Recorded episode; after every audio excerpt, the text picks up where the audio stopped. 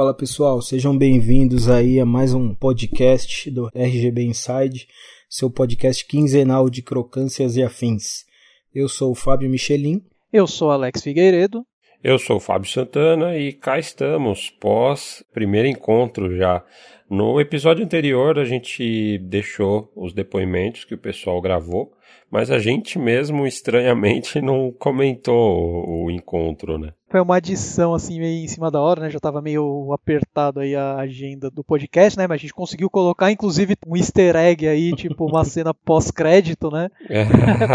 foi. pra quem ficou até o final aí, foi bem bacana. Eu fiquei muito triste assim que eu não consegui ir, mas achei legal que pelo que eu vi das fotos, vídeos assim, foi um sucesso sim, e tipo a galera curtiu bastante, né, o, o evento. É, realmente foi um evento muito bom, adorei também participar. Um clima assim bem de amizade mesmo, né? Bastante companheirismo, troca de informações e as vendas também, né? Que quem foi pode comprar uns itens bacanas aí com preço bom também, né? É, preços abaixo do mercado.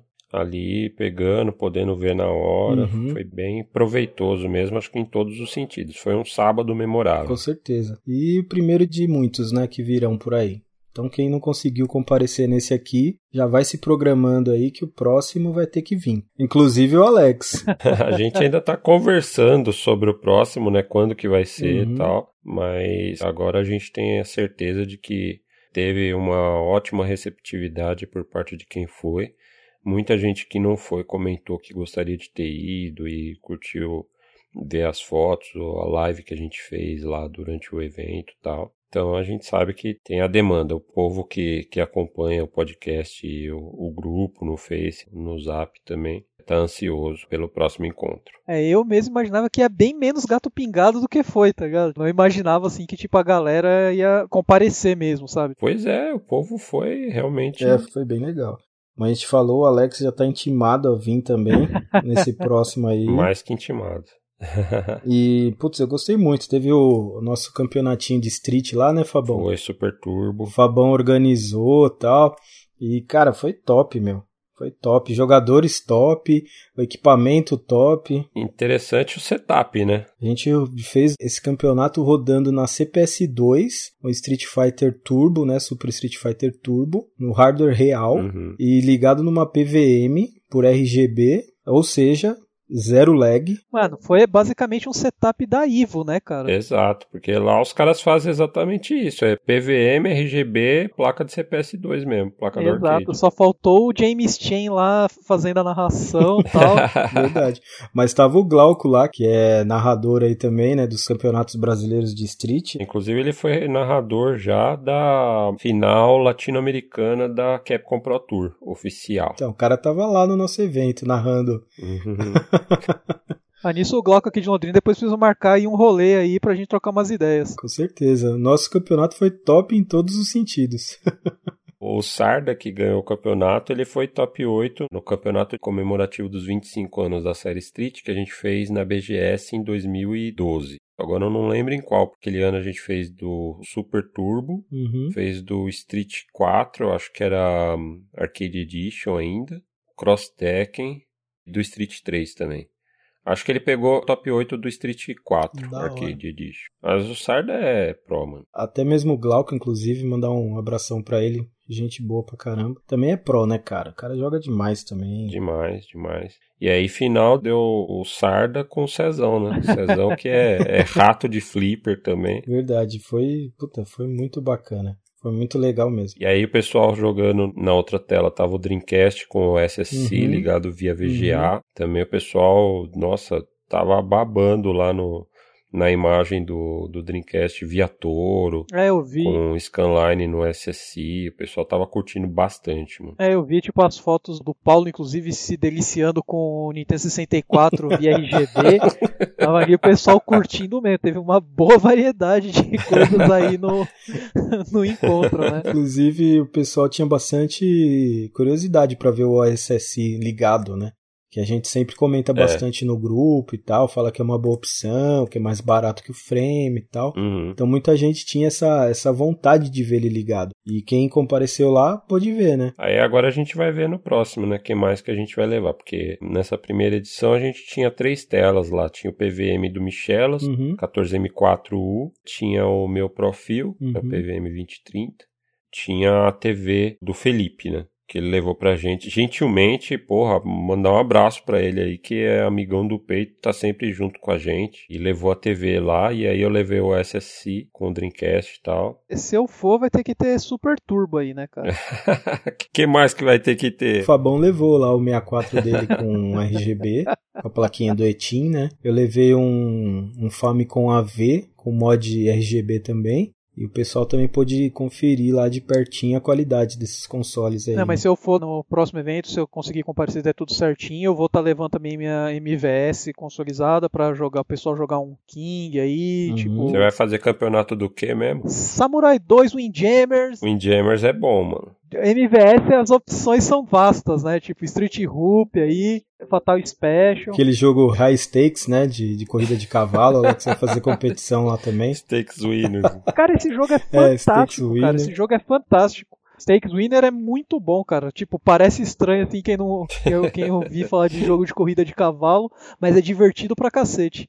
E aí a gente fez o encontro, foi um sucesso total e tipo, a gente já está pensando, além do próximo encontro, também qual que seria o próximo passo imediato para o podcast. É, a gente já tinha até inclusive conversado nos episódios anteriores, comentou com o pessoal, a recepção foi boa. E no próximo episódio a gente já vai estar tá subindo o nosso financiamento coletivo, né? E a gente já tinha comentado alguns episódios passados, né? A gente até deu estimativas de gasto que a gente está tendo com, com o nosso podcast por episódio, né? Que é um gasto de edição, é um gasto de hospedagem, né? Então a gente pensou em pegar esse gasto que é pequeno, compartilhar com quem tivesse interessado aí em ajudar a gente. E no próximo episódio, quem quiser ajudar. Exato. Então, quando for ao ar, episódio número 13, número da sorte, vai ao ar também a nossa campanha de financiamento recorrente. E a gente vai estar tá vendo algumas coisinhas, tipo, pensando em mais alguns extras aí pra gente estar tá apresentando para vocês, para ser compatível com uma campanha financiada.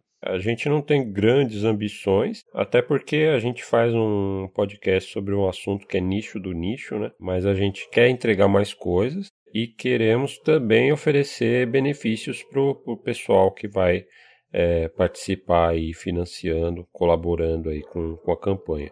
Então a gente está estudando, está estruturando bem direitinho a campanha. Inicialmente, assim, vai ser mesmo só um pedido de ajuda, né? Um help aí, só para aliviar a carteira desse gasto que está saindo todo mês, né? Que a gente faz com prazer, mas assim, passando isso sim, a gente já vai conseguir firmar já com a campanha mais opções para vocês, né? E expandir um pouco mais também o nosso podcast, né? A, a, nossa comunidade no geral. E é isso, né, galera? Então a gente conta aí com, com quem puder ajudar. E aí agora vamos entrar aí no nosso episódio de hoje, que eu acho que é um assunto interessante para todo mundo, apesar de ser um console não muito conhecido aqui no Brasil. Para quem não conhece, é uma ótima chance de conhecer em maiores detalhes e etc. E para quem já conhece, aprender um pouquinho mais, né? Quem conhece tem um lugar especial, assim, né, cara? Sim, tipo, é um sim. console que é difícil você ver alguém falar assim, eu não gosto desse console. Ou ela não conhece, ou ela ama. É. Pode crer. Tipo, não tem um meio termo. É verdade, é um console bem, bem legal, que é o PC Engine, né, no Japão. E nos Estados Unidos é o TurboGrafx.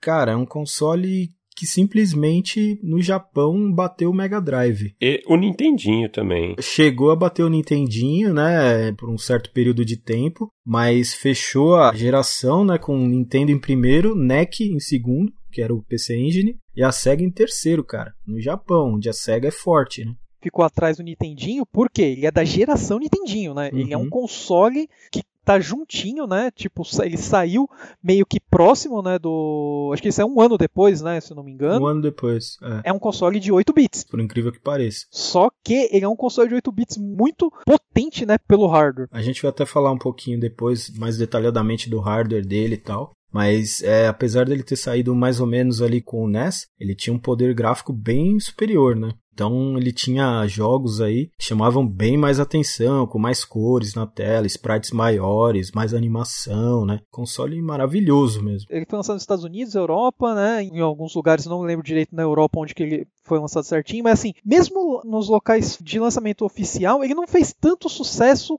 quanto foi no Japão, cara. No Japão foi febre, febre mesmo. É, no Japão é que ele é bem considerado mesmo e lembrado até hoje, né? E tanto que, assim, a, a maioria dos jogos de nomes tem um valor bem alto, né? Tipo, no, do, do console. É, realmente, no Japão ele brilhou muito mesmo.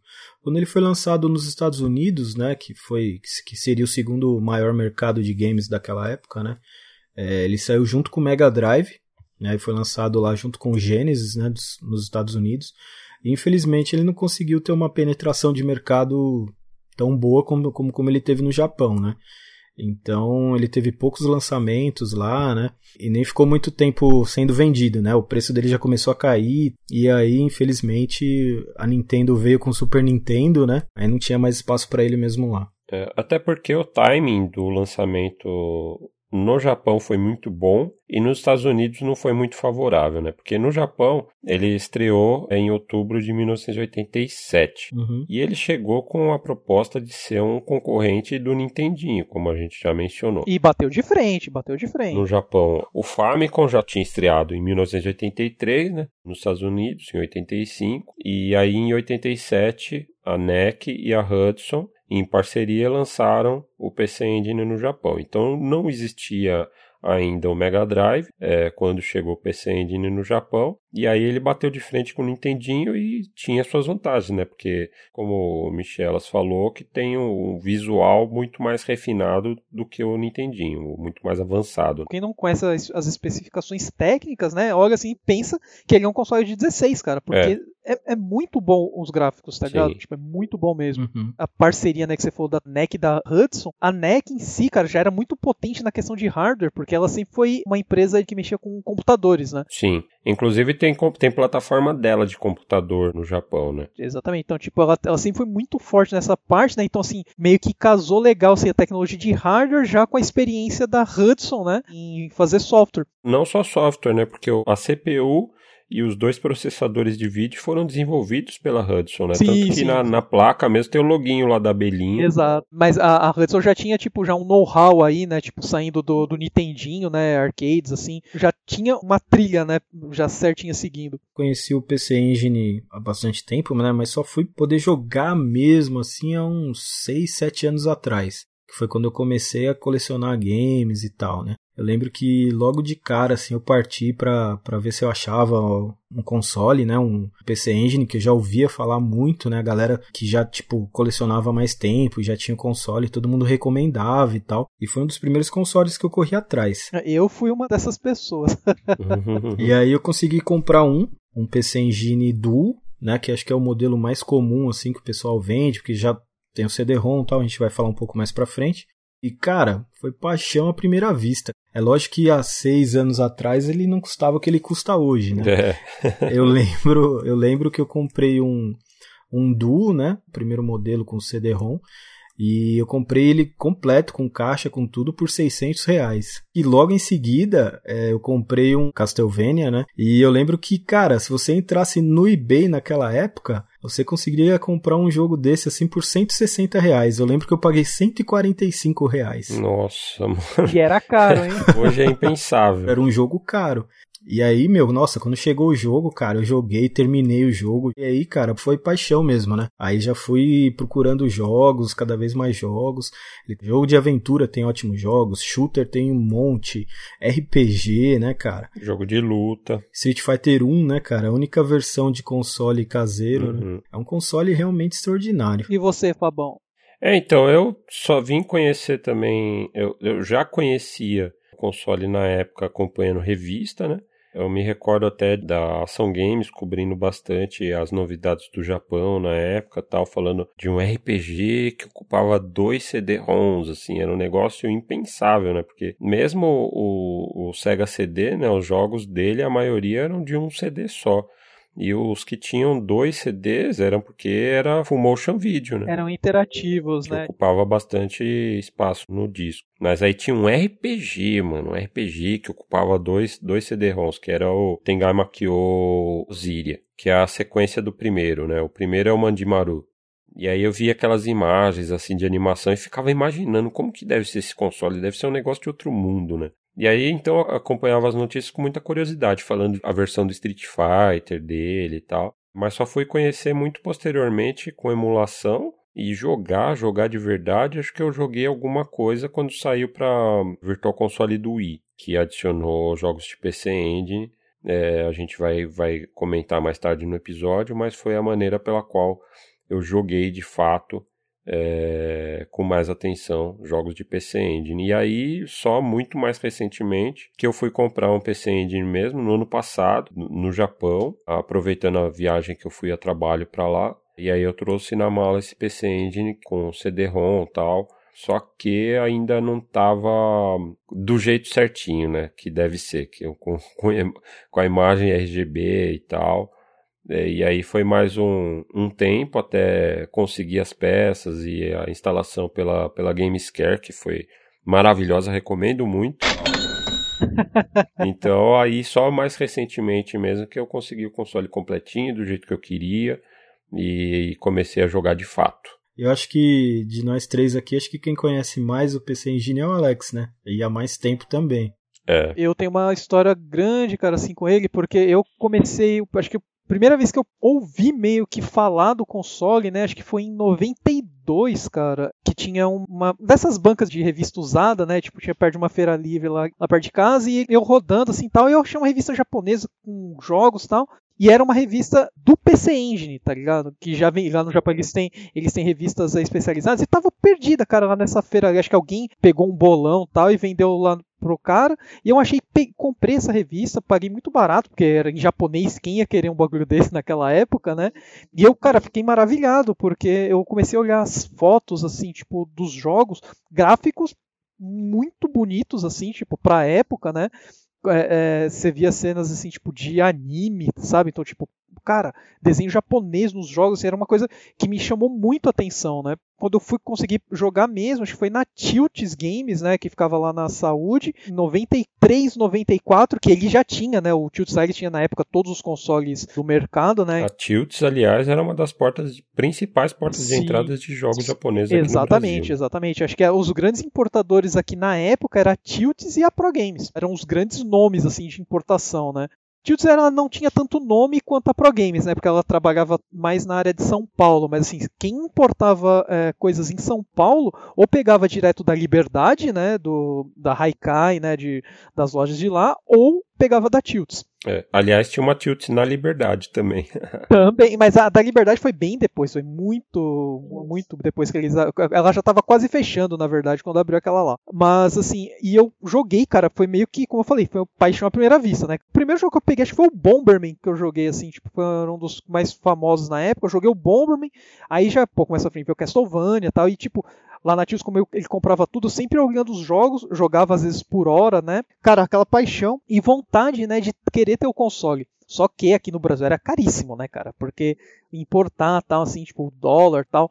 Então era muito caro, não tinha condições. E quando eu fui pro Japão, em 2013, 3, sem brincadeira, acho que foi uma das primeiras coisas que eu fiz quando eu pisei lá no Japão, cara. Eu fui atrás de um PC Engine para comprar. E fui, comprei um modelo, maletinha tal, bonitinho. Uhum. E já em seguida comprei o Castlevania também, né? Corri muito rápido quando eu tava lá no Japão para conseguir o PC Engine e o Castlevania, né? Que era tipo, eu tinha visto por emulação também, que o Castlevania era tipo um, um Holy Grail, né? Tipo, algo que ninguém pensava em ter na época. É, o Castlevania realmente é show. Quando você coloca um jogo, você vê uma apresentação com animação, com uma narração em romeno, explode a mente, né? Tipo assim, é muito, foi muito além da, do, do tempo, assim, pelo menos para mim, né? O Round of Blood foi lançado em 1993. Ele foi depois portado pro Super NES, né? Aquela versão do Castlevania Dracula X. E você vê que o do PC Engine é superior, mano. O console é muito potente mesmo pelo hardware fraco, né, entre aspas, que ele possui. É. Castlevania realmente é aclamado aí por muitos como o melhor Castlevania de todos, né? Eu consideraria o, segundo melhor, mas é, é, ele é tipo. É, é, talvez o melhor de progressão por fase. Mesmo em progressão por fase ali, eu não sei se eu fico entre ele e o Castlevania 3, cara. o Castlevania 3, assim, é, 3 é pra Nintendinho, dá uma balançada forte no coração. Mas ele, tecnicamente falando, Acho que ele só perde pro Drácula X do Play 1. É, então, o pessoal fala muito, por exemplo, do, do Symphony of the Night, né? Uhum. E sempre que tem alguém falando do Symphony of the Night, aparece alguém e fala, ah, mas você já jogou esse aqui do PC Engine? Pode crer. Que é aclamado como melhor do que o Symphony of the Night e tal.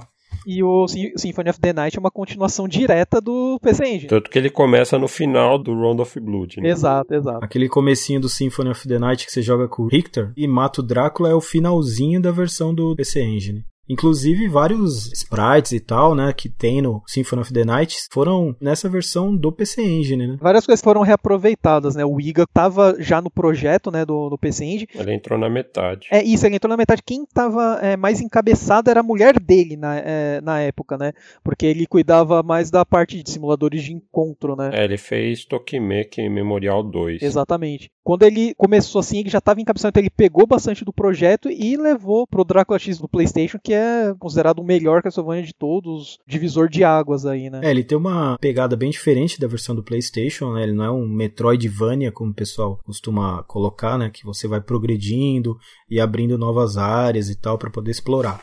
Ele é um Castlevania roots mesmo, né? De, de, de, fase. Mas ele, sendo mais clássico, ele tem vários elementos de exploração, porque ele tem vários caminhos diferentes, né? Então você começa na prime a primeira fase, você já tem tipo duas opções. Aí na segunda, você pega o caminho 2. No caminho 2 já tem mais três opções pra você ir. Então, É meio que uma evolução do Castlevania 3 mesmo, do Nintendinho. Né? Tem as, as meninas lá, né, pra você salvar e tal, então te motiva ainda mais você explorar o cenário. Inclusive, uma dessas meninas é a Maria, né? Que tem no Symphony of the Night ela já tá adulta lá e tal. No, no, na versão PC Engine ela tá ainda como criança, vamos dizer assim. Né? Aliás, quando naquela primeira luta lá é, contra um chefe que aparece logo na abertura do Symphony of the Night, a, se você toma muito dano, a criança que vem para te ajudar é a Maria, né? Exatamente. Ela tem os poderes dos animais lá e tal, né? É bem bacana. Então, é um jogo que que é o carro-chefe, né? Vamos dizer assim, dessa, dessa plataforma, né? Tem muitas estrelas, e essa é uma estrela grande também, né? Então, muita gente que vai atrás de um console desse para comprar é para jogar esse jogo. O meu eu vendi recentemente aí para um, pra um amigo nosso aí. Gordinho Drake. Ficou muito feliz aí com o jogo, né? E fiquei feliz foi para mão de alguém que gosta bastante do jogo, né? Infelizmente hoje ele tá um pouquinho caro aí, né? Não dá para todo mundo sair comprando. Ele é um pouco raro e é bem caro, né? Então é um jogo aí que tá na casa aí de quase mil reais. É, por aí. Realmente é pesado. É meio pesado, mas é um jogo ótimo. E assim, cara, joguem como você vocês conseguirem. Jogue por emulação, jogue no, no Wii, por emulação do Wii, mas joguem. PCE tem flashcard também. É, queima o CDzinho. O bom do PC é que o CD dele não tem proteção, né? Então só você queimar já dá para jogar de boa. Tem algumas outras pequenas complicações que a gente vai explicar também.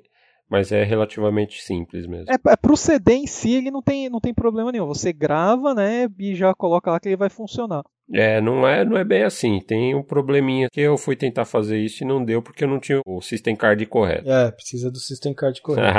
Olha aí, ó. Pegadinha. Mas o problema não é o CD. O CD você grava ele funciona. Se você não tem o cartão exato, a culpa não é minha, filho. Sim, sim. não, mas tem esse catch. Não é tão simples quanto colocar o disco lá e rodou de boa. Eu tô falando da trava de é, CD. Mas a gente vai explicar tudo isso para vocês. Vocês vão entender direitinho aí durante o episódio. Como a gente já tava falando, né, cara? Então não tem assim. Acho que todo mundo que aqui que jogou e tipo teve o contato né com o console já se apaixonou direto assim cara e foi o caso né em 87 lá com o pessoal no Japão, né, cara? Tipo, o bagulho lançou para competir, com a gente já falou, competiu com o Nintendinho. Não era tão barato, né, cara? Ele tava, tipo, saiu na casa aí dos seus quase 230 dólares aí. Não é um preço tão barato, mas mesmo o preço mais ou menos alto, não impediu da galera comprar e ser um sucesso. É, realmente, vendeu bastante no Japão, console querido até hoje. É, e ele também recebeu suporte de, de third parties, né, da, das empresas terceiras que desenvolveram e lançaram jogos pro, pro PC Engine desde muito logo no começo, assim, da, da vida do console, né. A Namco, acho que foi a primeira parceira. A Namco tem bastante Sim. coisa, muito jogo. E fora a Namco, outros nomes grandes. Teve a Iron, teve é, jogos da Capcom que, embora não, a, a, própria Capcom inicialmente não desenvolveu e nem lançou jogo, ela licenciou bastante jogo para Hudson, por exemplo, é, portar e lançar. Tem jogos da Sega também, muitos inclusive competindo meio que pau a pau ali com a versão de Mega Drive, né? Sendo portados por, por outras empresas, pela própria NEC ou pela Hudson, por exemplo. Você mencionou a Capcom, né, cara? O Forgotten Worlds do PC Engine CD é maravilhoso. O Fabão citou a Iron, né, que é uma empresa que eu gosto muito. E tem R-Type 1 e 2, né? Pro PC Engine, versão cartucho mesmo, né? Versão Rucard. Pode crer. E são praticamente arcade perfect. São versões muito próximas da versão arcade. E depois ainda saiu uma versão em CD que ainda além de ter as, as duas versões no mesmo disco, adicionou ainda cutscenes no meio das fases, no começo do jogo. Então, assim, para quem é fã, cara, de jogos da Iron, putz, é obrigatório também, um jogaço. Aliás, falando em CD, o PC Engine tem essa distinção de ter sido o primeiro sistema a ter jogos utilizando CD-ROM, né? Isso em 1988. Véio. Muita gente pensa que foi o Sega CD e tal, pioneiro, mas não. A NEC já estava lá batendo carteirinha. Já, Mega CD, né? Veio a ser lançado no Japão em 1991 só. Três anos depois do PC Engine. O PC Engine, no finalzinho de, de 88, chegou inclusive com o primeiro jogo do PC Engine CD, que é o CD-ROM-ROM, né? Aquele CD-ROM ao quadrado se escreve, mas se lê ROM-ROM. E o primeiro jogo foi Fighting Street, que era uma conversão do Street Fighter 1 do arcade, lançado pela Hudson. E é uma conversão quase arcade perfect. Pode crer. Você vê que tem assim algumas redução de sprite, né, assim, tipo no cenário, você vê que o cenário do no arcade é um pouco mais tem um pouco mais de detalhes, tudo, mas a música é muito melhor que no arcade. É, é trilha de CD mesmo. Tem as vozes, tudo. Os gráficos assim são muito próximos, cara, são muito próximos. O jogo não colabora muito, né, mas... É um jogo que é quase tão ruim no PC Engine como foi no arcade. Sim. No, no PC Engine ainda eles melhoraram a música, né, cara? Tipo, a música é. ficou muito boa. Realmente a NEC abraçou o CD-ROM de uma maneira, tanto que no Japão existe mais jogos lançados em CD do que em Rucard. A biblioteca de CD-ROM do PC Engine é gigantesca mesmo. Pode crer. E o que ajudou, né, cara, assim, tipo, mesmo assim, na minha opinião, o que ajudou a firmar o sucesso, né, tipo, do, do PC Engine no geral, nem foram tanto as third parties que colaboraram com isso, mas foi uma first party de peso e fazendo jogos de extrema qualidade, né, cara? Porque todo mundo gosta da Hudson no Japão, tipo, todo mundo sabe assim, não só no Japão, em todo lugar. E ela já saiu lançando tipo todos os carros fortes dela para plataforma e ela estava encabeçada em quase todos os ports que iam para a plataforma. Uhum. É, ports de outras empresas. Né? Isso, né? então assim, a gente vê na nossa geração aqui atual, né? Você vê um port cagado pro Play 4 que sai, que era um jogo de PC, mas foi lançado de qualquer jeito. Meio que não acontecia isso. Tem algumas, alguns jogos que não ficaram bons, mas são minoria comparado com os jogos que foram de qualidade. A Hudson fez um trabalho excepcional mesmo em vários jogos. A NC Avenue tem conversões lindas também, né? Então o console realmente contou aí com um time forte aí, né? Para fazer conversões mesmo realmente de peso, né? A gente estava até comentando antes de começar a gravar da versão do Shinobi, né? É, pode crer, pode crer. A versão do Shinobi tem um nível tipo de Mega Drive, tipo, é quase igual ao arcade. Infelizmente a SEGA não lançou esse jogo pro Mega Drive, né? É, a versão arcade, né? Se tivesse lançado, provavelmente seria a versão definitiva do jogo, né? Mas console. seria muito próxima ou igual ao do PC Engine. A do PC Engine perde um pouquinho ali pro arcade, em gráficos, em som também, mas, mas é muito próximo. a jogabilidade é bem justinha mesmo, que nem a versão arcade. E, cara, uma versão ótima mesmo. Tirando essa versão, a gente tem a versão do Master System, né? Tem outras versões de PC e tal, de PC antigo. Mas a versão do Master System mudou bastante a jogabilidade, adicionou é, barra de life, né, e tal. Então a do PC Engine mesmo é a mais próxima versão do arcade, né.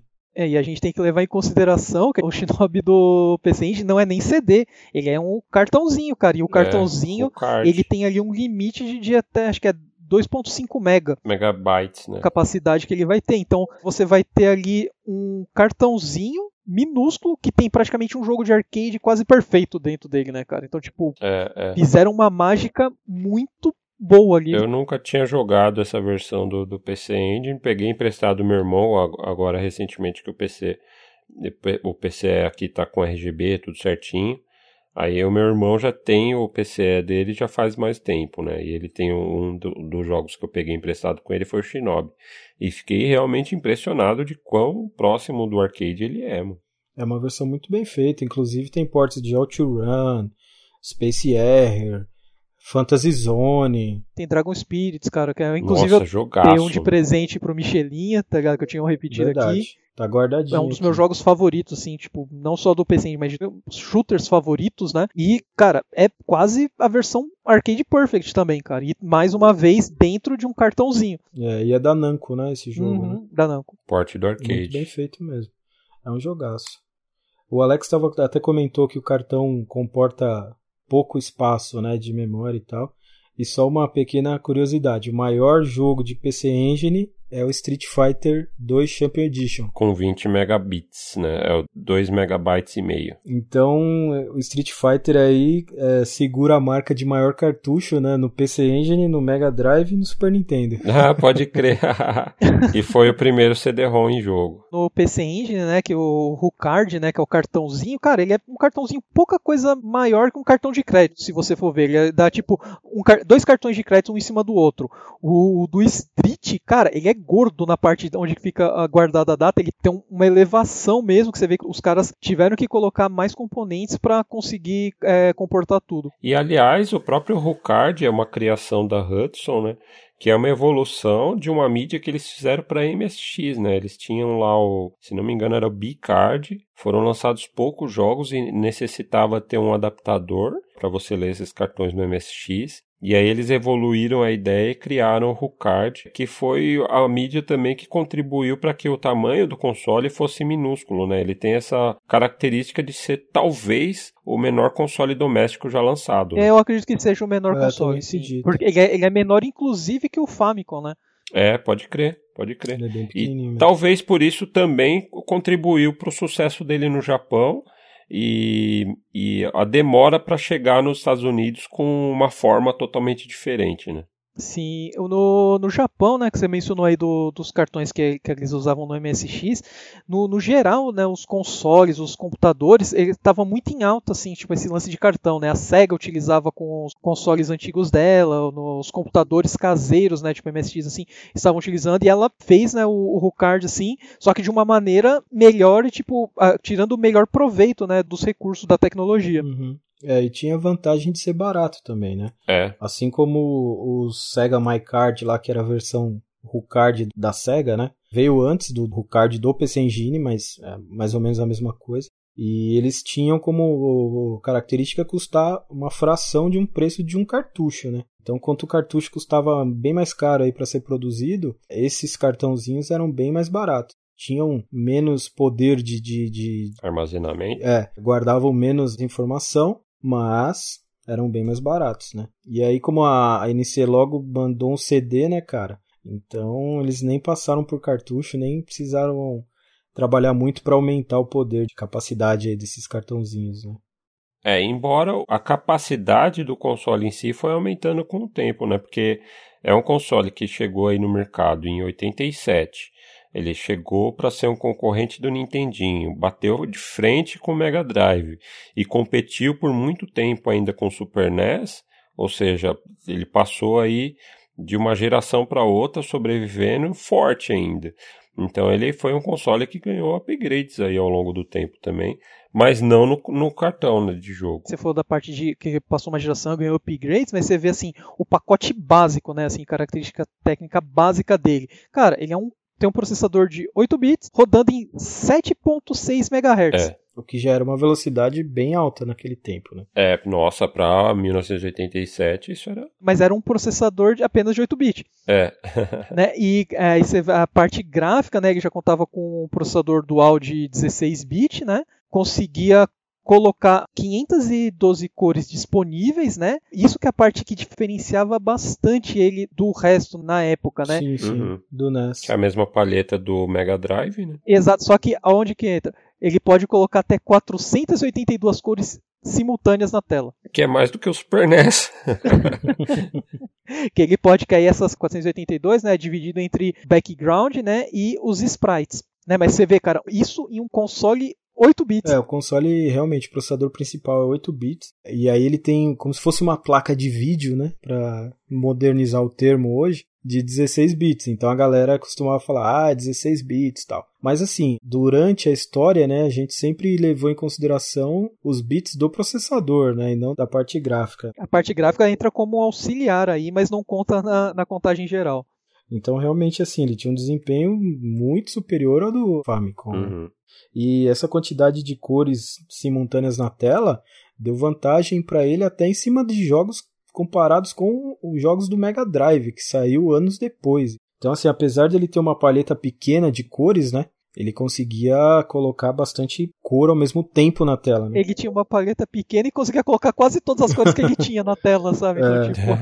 Até como o Fabão falou, ele colocava mais cores na tela do que o Super Famicom, né? É lógico que ele não tinha assim uma beleza de gráfico igual a do Super Famicom, mas realmente o gráfico dele era muito bom mesmo. E mesmo assim eu falo que há controvérsias porque tem muita coisa que, que é mais bonita do que muito jogo de Super Famicom, tá ligado? É, eu acho que tudo depende também de quem faz, né? E o que eu acho legal do PC Engine é que assim, dificilmente você pega um jogo que é tosco. Que você fala assim, não, esse jogo é super tosco, não vale nada por mais que seja um jogo simples às vezes, ou que não tenha um apelo comercial tão grande, mas se você colocar o jogo, jogar um pouquinho, você vê que é um jogo bem feito, tem bastante coisa. Por exemplo, as conversões de arcade sempre eles tinham cuidado de fazer um som legal, de colocar abertura do jogo, coisa que até às vezes no Mega Drive não tinha. Um jogo que ele é meio problemático devido à velocidade dele, né, que é das coisas acontecendo na tela, que é o Space Harrier. Você vê a conversão do Space Harrier pro PC Engine, é absurdo, cara. Você pega o do Master System que saiu, que é basicamente o mesmo comparativo de poder aqui, né?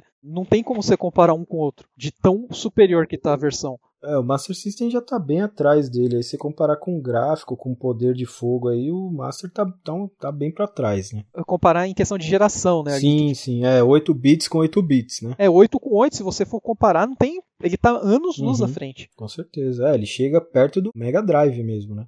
Assim como o Mega Drive foi feito para matar o Famicom, esse Engine também foi feito para matar o Famicom. Todo é. mundo queria matar o Famicom. e não conseguiram, coitados.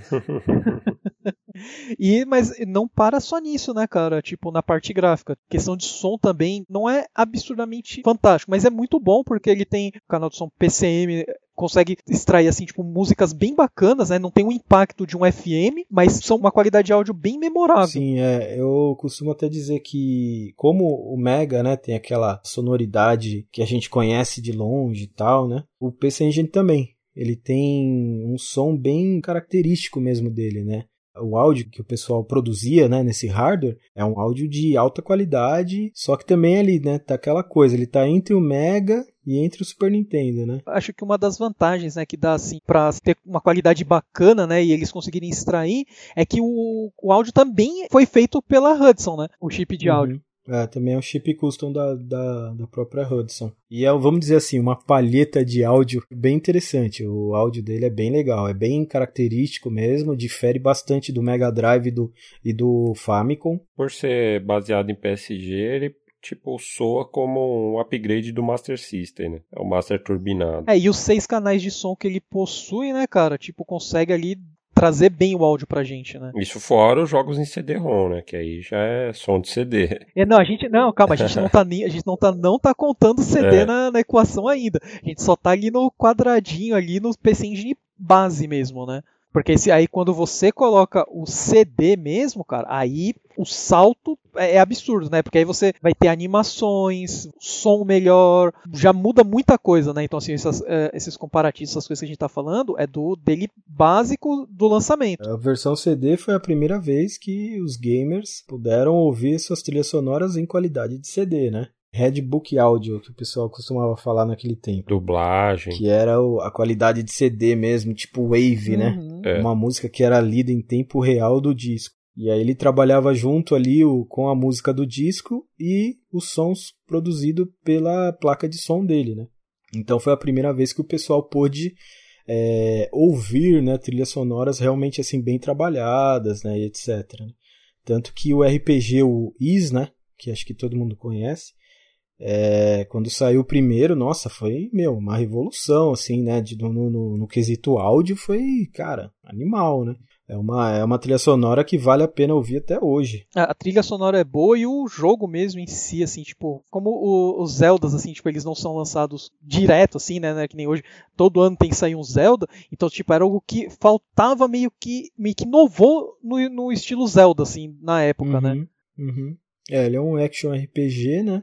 Acho que foi um dos primeiros jogos que trouxe aquela abertura, né, tipo, em anime, e o interessante do PC Engine, do drive de CD dele, inclusive, dos jogos em CD, né, é legal que não tinha muito full motion vídeo, né, cara? É. Eram sprites mesmo, era, era pixel art mesmo que o pessoal fazia. Animação em pixel é, art mesmo. Então, assim. Era um trabalho absurdo isso Envelheceu daí. muito bem, né, cara? Quando você pega um jogo de Sega CD hoje que tem abertura em live action, né? Em vídeo e tal, que puta, você olha e fala, nossa, que coisa horrível, né? Coisa tosca. É, a compressão de vídeo mesmo ficou, ficou uma, uma bosta. bosta. atores ruins, etc. Em contrapartida, você pega um jogo de PC Engine e você vê aquela pixel art ali, cara, é, animada e tal. Puta, cara, é lindo, né? Então envelheceu muito bem. A abertura do Round of Blood mesmo é maravilhosa. Né? É. Né? Cara, uma das coisas que nem a gente tava falando de uh, tinha poucos jogos, tem poucos jogos ruins. Um dos poucos jogos ruins que tem é o Golden Axe. É, o Golden Axe é horrível.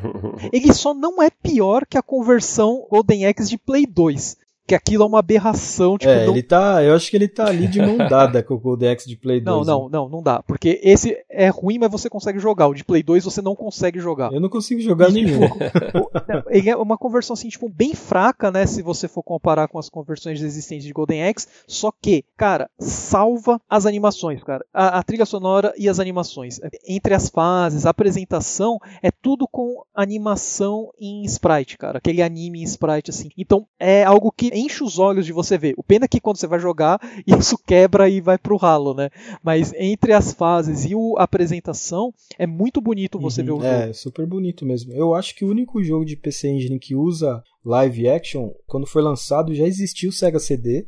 Então foi um jogo que foi feito aí para rodar nos dois aparelhos que é o Sherlock Holmes, ah, que sim. saiu pro PC Engine e pro Sega CD. Pode crer. Eu tenho esse jogo. Inclusive, esse jogo. É, apesar do vídeo tomar uma proporção reduzida da tela, né?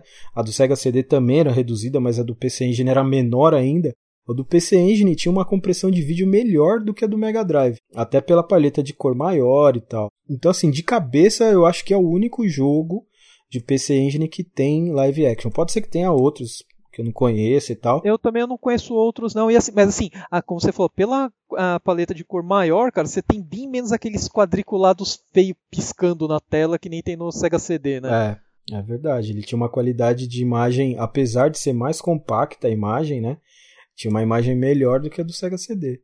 Mas o jogo era horrível, ninguém vai querer jogar no Sega CD nem no PC Engine. Mas fica aí essa curiosidade. Aliás, falando outro dos poucos jogos horríveis do PC Engine também, uma conversão que eu achei bem pobrinha foi a do Double Dragon 2. É, não ficou, não ficou muito boa mesmo é, não. Eu até acho legal. Mas se comparar com a versão arcade e tal, né, bem, bem melhor. É, eu achei bem fraca, mano. Não é ruim, é essa não é ruim igual o Golden Axe. O Golden Axe realmente é uma versão ruim. Não, o Golden Axe é horrível, não compre, não vale nada. A trilha sonora, apesar de ser boa, os efeitos sonoros, cara, é pior do que Atari. E tipo assim, eu não tô brincando, cara. Ó, digita aí agora no, no seu YouTube aí e ver um vídeo, cara. É de chorar o negócio. para mim, o jogo valeu. Eu tinha, eu vendi o meu recentemente, inclusive. para mim, ele valeu pelas animações, né? E a música. E pela risada que você dá jogando também. tão horrível. Mas não é pior ainda que a versão de Play 2. Essa sim, cara, não chega perto. Não, por favor, faça um favor para você. A do Mega Drive é a versão definitiva de console, né? De Golden Axe e tal. A do Play 2 também, nossa senhora, é uma atrocidade. Não, a do Play 2 não tem como jogar mesmo, cara. É, é foi lançada naquela é, coleção que a SEGA lançou no Japão, que é a SEGA Ages, né? Que, cara, nossa, tem várias pérolas ali, né? Não só o Golden cara, Axe. Esse, esse jogo eu comprei pensando que ia ser, como eu sou, gosto muito de Golden Axe, comprei assim. Eu comprei pensando que ia ser um jogo bom, não vendi. Ele tá na minha coleção até hoje, por quê? Para lembrar das merdas que eu fiz na vida. para lembrar que o Nintendo 64 é bom. E, e para lembrar que eu não comprei o Nintendo 64, tá vendo? Eu consegui escapar. não cometi o mesmo erro. A lição foi útil. Tem algumas conversões da SEGA, por exemplo, Altered Beast também, né? Altered Beast também não é muito interessante no, no, no PC Engine. Mas não é ruim, não é uma conversão ok. Não, não, não, você não consegue falar assim, tipo, você consegue jogar, se divertir com uhum. ela. É, realmente, o Golden Axe não dá para fazer nada. Que eu sei de cabeça, esse é o único jogo horrível, desprezível de PC Engine que eu conheço.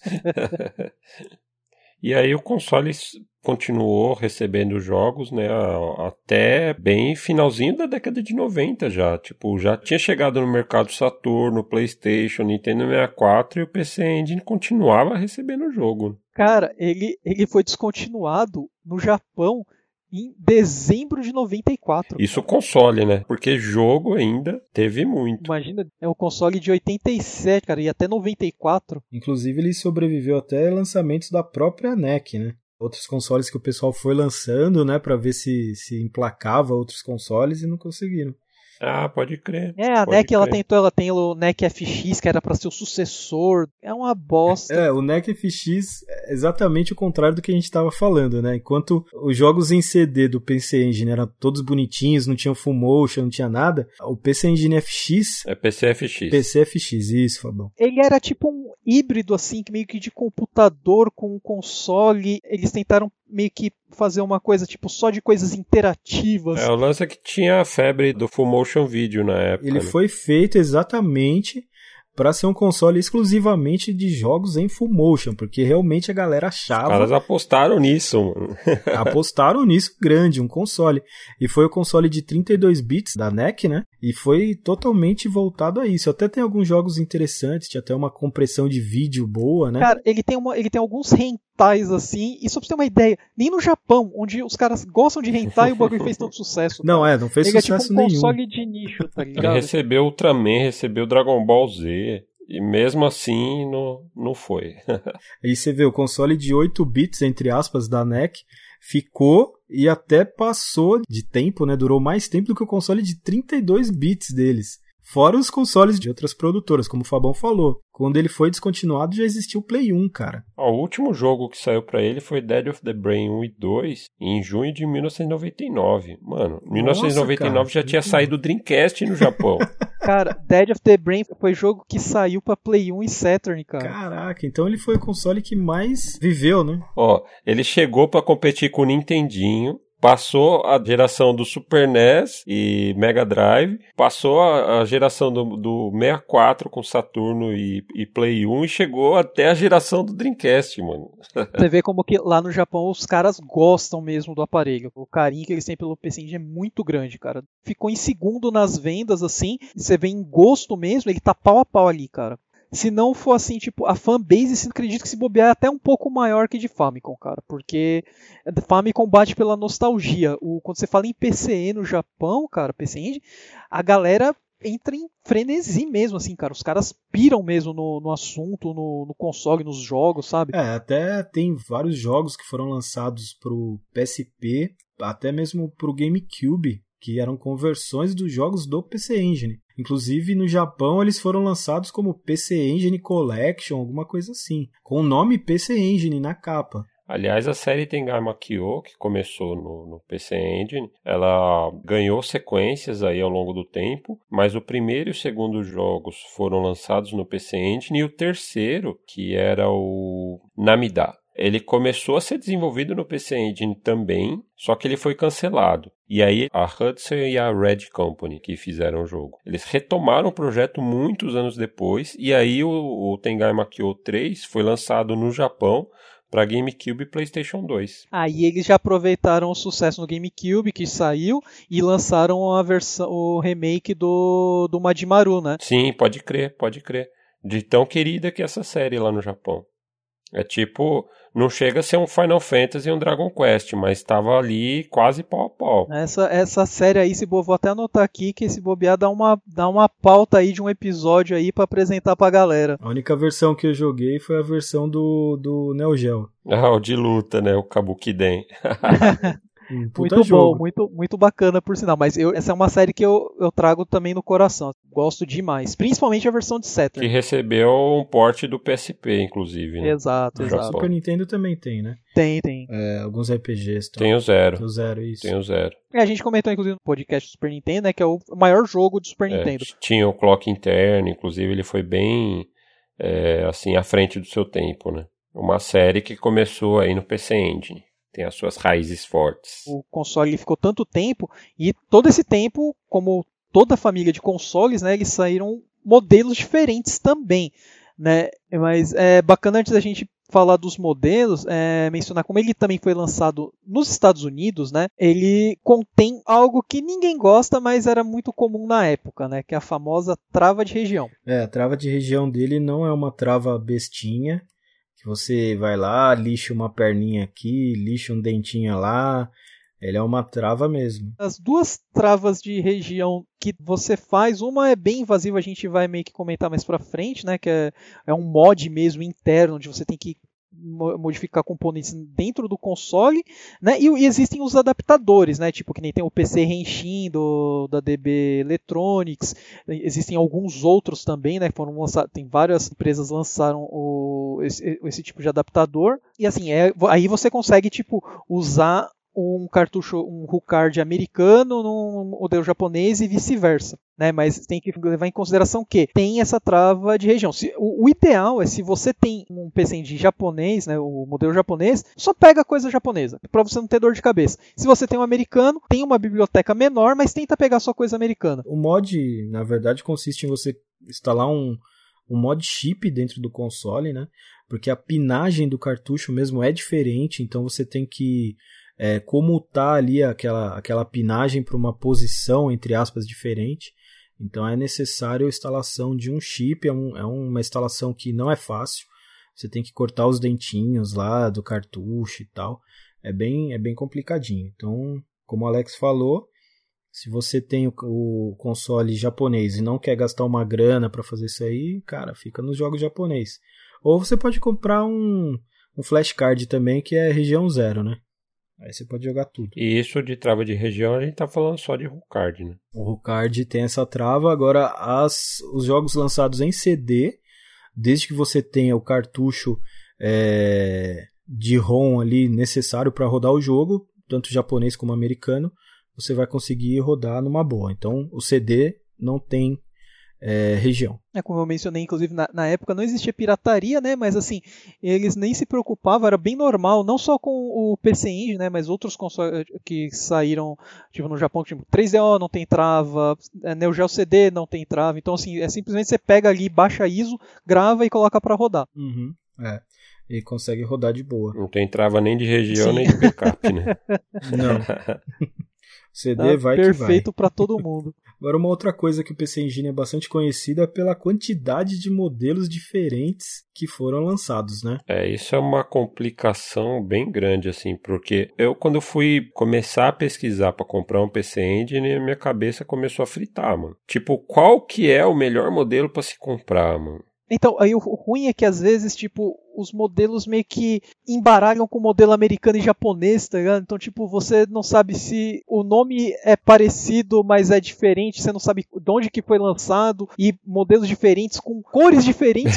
é bem complicado essa parte dos modelos do PC Engine. E tem tipos de jogos diferentes também. E, tipo, aí você tem que levar em consideração o jogo que você quer rodar para ver se é compatível naquele sistema e o que, que você precisa naquele sistema. Então, ele é um, um sistema, assim, relativamente relativamente complicado, né? Dá para simplificar um pouco. O nosso objetivo, inclusive, com esse episódio é tentar fazer algum sentido dessa bagunça toda. Mas realmente, para quem está começando e quer entrar no, no mundo do PC Engine, é, escolher o seu primeiro console realmente é um passo um tanto complicado. Hudson, você tava tão bem com um console só, tava fazendo tanto sucesso, sabe? Se você acha que o Mega Drive é complicado, que tem muito acessório, muito não sei o que, Sega CD, 32X, é porque você não conhece o PC Engine. Ele foi lançado em 87, né, como o Alex e o Fabão já mencionaram aí, que foi a primeira versão do PC Engine, que é aquela versão branquinha que eu acho que é até a mais conhecida aí do povo, que sempre se acha para comprar por aí, né? É aquele console branquinho, quadradinho, pequenininho, né? Só tem saída RF, entrada de fonte, saída RF, acabou. E o cartãozinho. É, então assim, prestem atenção nesse detalhe, tá? Ele só tem saída RF. Você não consegue ligar nem a V nesse console. Aliás, uma questão aí que tá me causando dúvida, inclusive, ele tem só uma entrada de controle mesmo? Só uma entrada de controle. Você tem que comprar um adaptador para jogar com dois players. Nossa, velho. Isso em todos os modelos dele ou não? Todos, todos, todos. Ele não foi meio que feito na cabeça assim de ser um console multiplayer, sabe? Você pega a maioria dos jogos mesmo, assim, tipo, de sucesso, são single player. Aí os poucos jogos que tem, você precisa de um multitap, né? Pra, ao contrário dos outros consoles que é para 4, 8 players, para ele não, você precisa de um multitap de dois players. Tem de quatro players também, mas assim. Para jogar um streetzinho de dois ali, precisa Para jogar, você vai precisar desse adaptador. Até nisso ele complica. porque tem a versão quatro players e tem uma outra versão para cinco players. Oh, meu Deus. É tenso. E às vezes tem controle que não serve em uma versão. É tão complicado isso. É, olha só, controle da versão americana do TurboGrafx 16, né, que foi o, o, a versão, essa versão que a gente está falando agora, que é o PC Engine branquinho que só tem RF, foi lançado nos Estados Unidos, só que com uma cara diferente, né, um console bem maior, porque nos Estados Unidos o eles tinham um slogan de o maior é melhor, né? Então tudo tinha que ser grande lá. E aí o console era maior mas é idêntico o console japonês, só tem saída RF também e o plug de controle dele é diferente. Então o controle americano não dá para você ligar no videogame japonês e vice-versa, tá? O plug só foi ficar igual, olha só, mais uma complicação. Quando foi lançado a versão Turbo Duo nos Estados Unidos, que seria a versão do PC Engine Duo no Japão. E aí sim é o mesmo controle para os dois. Só que se você tem um controle do, do TurboGrafx 16 não dá para ligar no japonês. Precisa de um adaptador para colocar o é, controle. É, um adaptador. Complicaram bastante, né? E isso sim, a gente tá falando tipo, só do primeiro. Aí logo em seguida eles lançaram o X1 Twin, né, o X1 Twin, que é um híbrido entre um computador da, da própria NEC, né, o X1, e... Era fabricado pela Sharp. Isso, da Sharp, exato, da Sharp, e um PC Engine. Então, assim, eles criaram lá um híbrido, que era normal, aconteceu inclusive com Famicom, né, tipo Mega Drive. Mega Drive. Era bem comum eles fazerem essas saladas aí lá no Japão, né, para tentar tirar um troco a mais. Depois veio o PC KD 863G. Esse foi sucesso total, né? Vendeu muito aqui no Brasil, todo mundo tem um PC KD 863G em casa. Era financiado ali no, no Carrefour 36 vezes, né?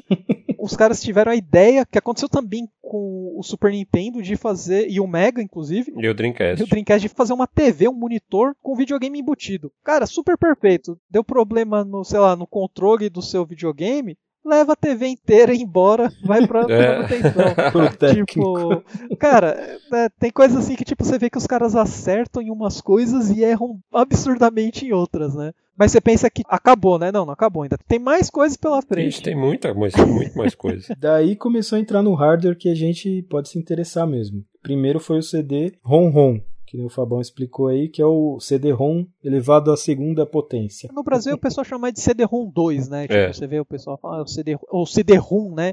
Que tipo, ninguém consegue ler ROM, todo mundo só fala ROM. Né, o CD-ROM 2 aí, e aí lançaram o aparelhinho, né, tipo em 88, junto com a famosa maleta, né, que é o Interface Unit. O que, que acontece? Dentro dessa maleta, você encaixa o CD do lado esquerdo, o PC Engine do lado direito. E ali você com ela você liga tal, ele faz a junção dos sinais, né? E manda para TV, que aí ele já consegue mandar com sinal AV. Notem que até agora a gente não conseguiu chegar em RGB, nenhum dos dois. e olha que interessante, né? A interface Unity, ela soltava o vídeo composto, já o AV. Só que o vídeo composto já estava disponível naquele primeiro PC Engine que a gente falou lá atrás, aquele branquinho, porque atrás do console tem todo um slot ali com vários pinos, que é onde faz a conexão com a interface Unity. E um daqueles pinos ali tem AV, por incrível que pareça. Tem gente até que faz um mod e consegue puxar o AV direto dali. E tem outras coisas interessantes também que a gente vai falar mais pra frente. E uma curiosidade legal, né, cara, do CD-ROM é que ele funciona como um aparelho de CD. Ele tem um controlador lá, um displayzinho que mostra as faixas, né? É bacana quando o jogo tá rodando, ele fica escrito PC, que é, é para mostrar que tá rodando data, né, ao invés de música. E quando você tá utilizando ele normal só para escutar música, ele fica com a numeração das faixas. Ele só não tem, né, para ser portátil mesmo, entrada para pilha, né? Mas se você tiver é, em algum lugar com a fonte, né, encaixada nele e com um fonezinho de ouvido ou um amplificador que seja, você consegue rodar um CD de música normalmente. Mas não dá para usar ele como um Discman, como o CDX, por exemplo. Né? É, não dá. É, a não ser que você leve uma bateria, uma né? bateria de carro. É, mas isso daí era muito interessante, porque na década de 80, em 88, né, a mídia de CD já existia há alguns anos, só que os aparelhos não eram tão difundidos, né, todo mundo tinha. Então, o cara ter um, assim como, por exemplo, o PlayStation 2 foi o maior responsável, né, introduzir a tecnologia de DVD é, no mundo, né, esses consoles de CD foram responsáveis para trazer essa facilidade de você ouvir CD em casa, ouvir um CD de música, né? Exato, na época assim ele era muito fácil, né, tipo de você conseguir fazer isso e mais prático do que você ter um Sega CD, por exemplo, porque para você utilizar um Sega CD, você ia precisar do Mega Drive ligado na TV para conseguir utilizar a interface gráfica, para rodar o CD de música por ali. O PC Engine não, você só enfiava ali o plugzinho ligado ao som, né, o fone de ouvido, e on the go saiu escutando o CD. Passou um pouco mais assim, né, em 89, a NEC ela tem a, a ideia de lançar um aparelho de custo reduzido chamado Shuttle, PC Engine Shuttle que, que os caras tinham na cabeça para fazer isso. Que é tipo uma nave espacial mesmo, né? Lançaram o bagulho em formato de nave espacial, cara. Só para oferecer então um modelo a mais. Né? É, só para falar assim, vamos lançar, cara. Aí eles fizeram com custo reduzido, isso é uma coisa boa. Só que esse custo reduzido veio com preço alto. Ele não tem porta de expansão, ou seja, você não consegue utilizar ele com CD de jeito nenhum. Ele é simplesmente para rodar o card. E é horrível ainda. É horrível, cara, é feio, é feio, muito feio o console. E não vendeu nada, né? Não vendeu nada. Esse modelo foi um fracasso. Foi um fracasso total. Se eles ainda tivessem deixado a porta de expansão, acho que poderia ter alguma utilidade, sabe? Mas nem isso, cara. E aí, em 89, né? Um mês depois do Shuttle, inclusive. O Shuttle, tipo, veio pra nada mesmo. Ficou um mês no mercado. Nessa época, assim, tipo, você vê que a NEC ela começou a dar uma de cega antes do Mega Drive, sabe? Tipo, vamos lançar versões para tirar dinheiro da galera. Pode crer. e aí, como já existia o Mega Drive lá no Japão, né? Então o Mega Drive tava indo de vento em popa, tal, tinha um hardware superior. Eles quiseram pegar o console que eles já tinham, né, que era o PC Engine, e dar uma turbinada para ele poder competir com o Mega Drive ali de igual para igual, vamos dizer assim, né? Então eles deram uma turbinada no hardware e lançaram o Super Graphics. Mas é uma turbinada, muda pouquíssima coisa, né? Tipo, em relação ao hardware original. Eu acho que o que mais pesava era no desenvolvimento, né? Eles trabalhavam tipo de uma maneira, colocavam mais recursos, né, aí para os grupos de eh, desenvolvimento para trabalhar, tanto que saíram cinco jogos, né? São jogos bons. Full set, beleza. Pior que é caro essa porcaria, né? Mas são jogos bons, se você for ver assim. São bacanas, né? Mas. É, é um console que, que foi lançado com uma melhoria de hardware. Então ele adicionava alguns layers de scrolling na tela, né? Assim como o Mega Drive tinha e etc. E um pouquinho mais de memória RAM. E era isso. E foram lançados cinco jogos para ele. Eu acho que ele não durou nem um ano e a NEC já tirou do mercado, assim, foi uma coisa sem explicação. Como o Alex falou, tem alguns jogos bons, né? Tipo, acho que o mais conhecido dele talvez seja o Ghosts and Ghosts, né? Tem dois Darius também, né? Na verdade, eu tô vendo aqui a, a, lista. Saíram sete jogos, cara. Saíram dois Darius, né? O Darius Alpha e o Plus e o Ghosts and Ghosts, cara. Os dois jogos de navezinha aí que o Alex tá falando, é, eles são jogos híbridos. Então eles são jogos de PC Engine mas quando usados no Super Graphics, eles tinham alguma melhoria gráfica. Então, ele conta aí, né? O Alex acho que até tá certo, ele conta como um jogo de Super Graphics, de repente, né? Ele é um jogo enhanced, né? Pro, é, pro enhanced, exatamente. Mas uh, títulos realmente direcionados para o Super Graphics foram lançados cinco, né? É, o mais famoso mesmo, assim, seria o Ghost in Ghost mesmo, cara. E é uma versão muito boa, assim, na minha opinião. Sim, muito boa mesmo. Em comparação com a do Mega? Olha, cara, eu acho que o Mega ele tem uns extras, né? O Mega não é uma versão, é, acho que 100%, né? É, o Mega ele é uma versão 100%. O que tem uns extras é a versão do Master System. Ah, é, pior. Que pior. dá para você comprar armadura, isso, né? Isso, é, tá certo, o certo, do certo. Mega Drive é uma versão bem fiel aí, a versão do arcade. Eu acho que a versão do Super Graphics é mais bonita de gráfico. É, então eu também acho que ela tem uma certa vantagem ali em cima do Mega Drive. Com certeza ela é mais fiel ao arcade do que a versão Mega Drive. É, principalmente pelo uso da paleta, né, cara? O uso da paleta de cor do Mega, tipo, prejudica um pouco apesar da, de ser um jogo rápido, ter uma música bacana, né, o do PC Engine é mais bonito devido à distribuição de cores, né? É, eu acho ele mais fiel ao arcade, assim. O cenário de fundo tem mais coisas se mexendo e tal, mais assets mesmo, né, é, rolando na tela e tal. Então acho que ele é uma versão mais próxima à versão arcade do que a versão do Mega, questão visual, né. Tem outro joguinho da Capcom aí, né, Fabão? Que é baratinho até, né? Super barato, né? 1941. Que é um baita jogo bacana, um shooter muito louco, só que infelizmente é o jogo mais caro de Super Graphics. Pode chegar aí na faixa aí de uns 400 dólares aí, até mais. É um joguinho meio salgado, né? Aí complica para fazer o full set. Tipo, o full set é super curtinho, mas tem esses obstáculos. É, são cinco jogos, mas nesses cinco jogos aí você consegue fechar vários outros full set aí com bastante jogo. É. Pouco já depois que eles lançaram, né, o o Super Graphics, eles lançam o Core Graphics. Foi no mesmo mês. saiu já meio que junto, saiu o Core Graphics, que é a mesma coisa do PC Engine, só que eles mudaram a cor e a saída AV no lugar do RF. Pelo menos. Já né? no console standalone. Então, você comprando o console, você já tinha saída AV. E uma outra coisa importante também é que ele tinha som estéreo, cara. Pela saída AV ali dele, né? Que, por exemplo, no Mega Drive não tinha, né? Você, você conseguia tirar o estéreo ali pelo fone de ouvido e tal.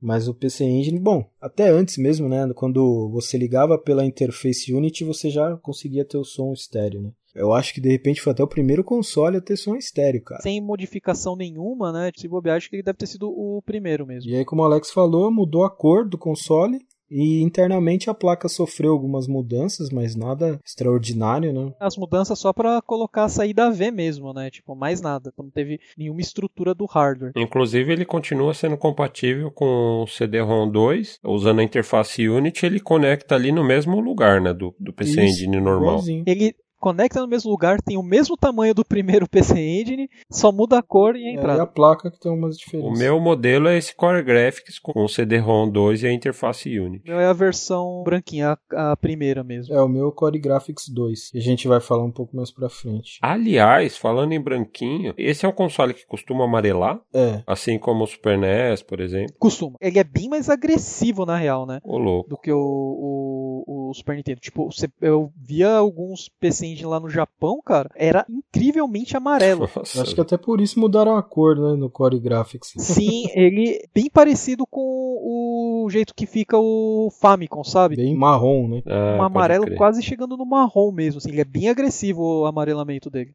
E aí, em dezembro do próximo ano, né, de 1990, Um ano depois aí, elas, eles resolvem falar assim: bom, você gosta do PC Engine, agora você vai levar ele pra todo canto. Que é o PC Engine GT, né? Então a NEC aí deu um alívio de um ano para os consumidores japoneses que não aguentava mais ter lançamento de console, né? Então de dezembro de 89 até dezembro de 90 aí saiu a versão portátil. E contando no total, pra quem tá acompanhando, já estamos no terceiro ano de vida do console, né? Lá de 87 até 90.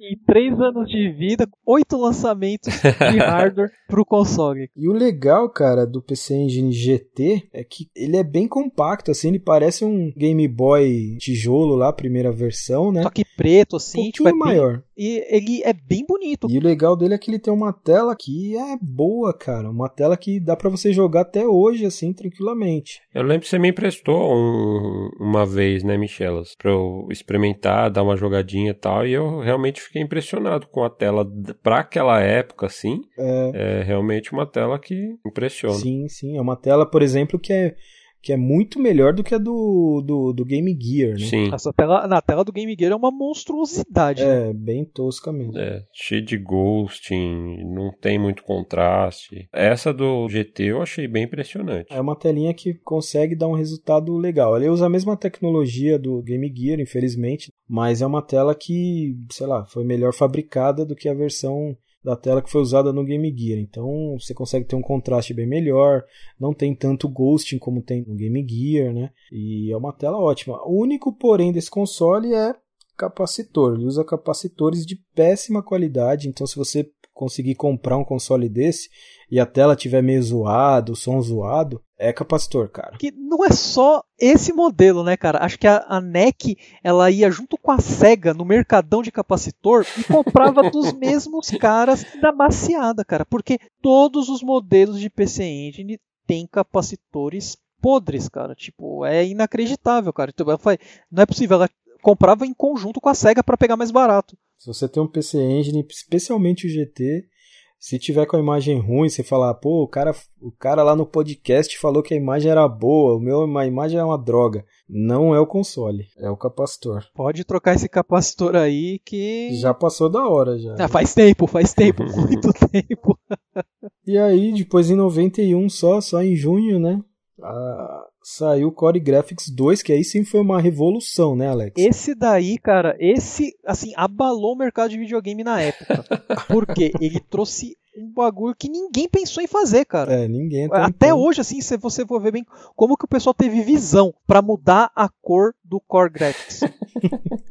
o logo era azul, virou laranja. Cara, eles mudaram a cor e lançaram um console novo. Não teve mais nada. É um Core Graphics 2. É simplesmente isso a cor. Eles meio que meteram a Tectoy, né? Que lançava 85 Mega Drive 52 e era o mesmo Mega Drive do Mega Drive 1. Eu desconfio bastante que a Tectoy ela foi pro Japão, falou, cara, tem uma empresa lá no Japão que ela lança um console por mês, a galera compra, vamos meter esse louco aqui também que vai dar certo. E foi isso que aconteceu, tá ligado? Tipo, não é possível. É, o Core Graphics 2 realmente só mudou a cor do logo, porque o console é idêntico. Ó, pra falar que não, cara, pra falar que não, eles trouxeram uma novidade, vai.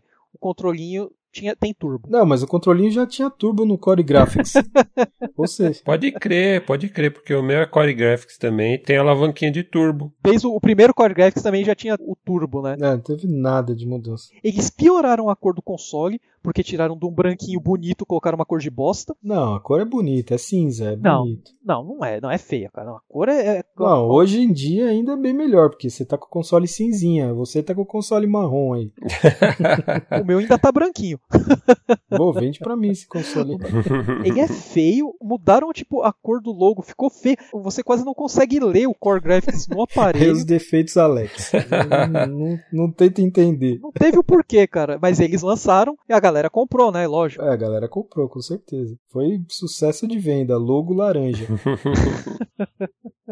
Mas aí no mesmo ano, em setembro, né? E aí começa a complicar um pouco os consoles, né? Foi o PC Engine Duo. Isso era o que deveria ter saído, sabe? Tipo, o Core Graphics deveria ter saído o Duo, tá ligado? Na, na verdade. Esse é o modelo que faz sentido. Esse faz sentido os caras terem lançado, não essas caralhadas de bosta que lançaram antes, cara. É, que aí foi o primeiro console que uniu o CD-ROM e a parte de card num console só, né? E eles já tinham demitido diretores de arte dos consoles anteriores, tá? Então saiu um console bonito dessa vez.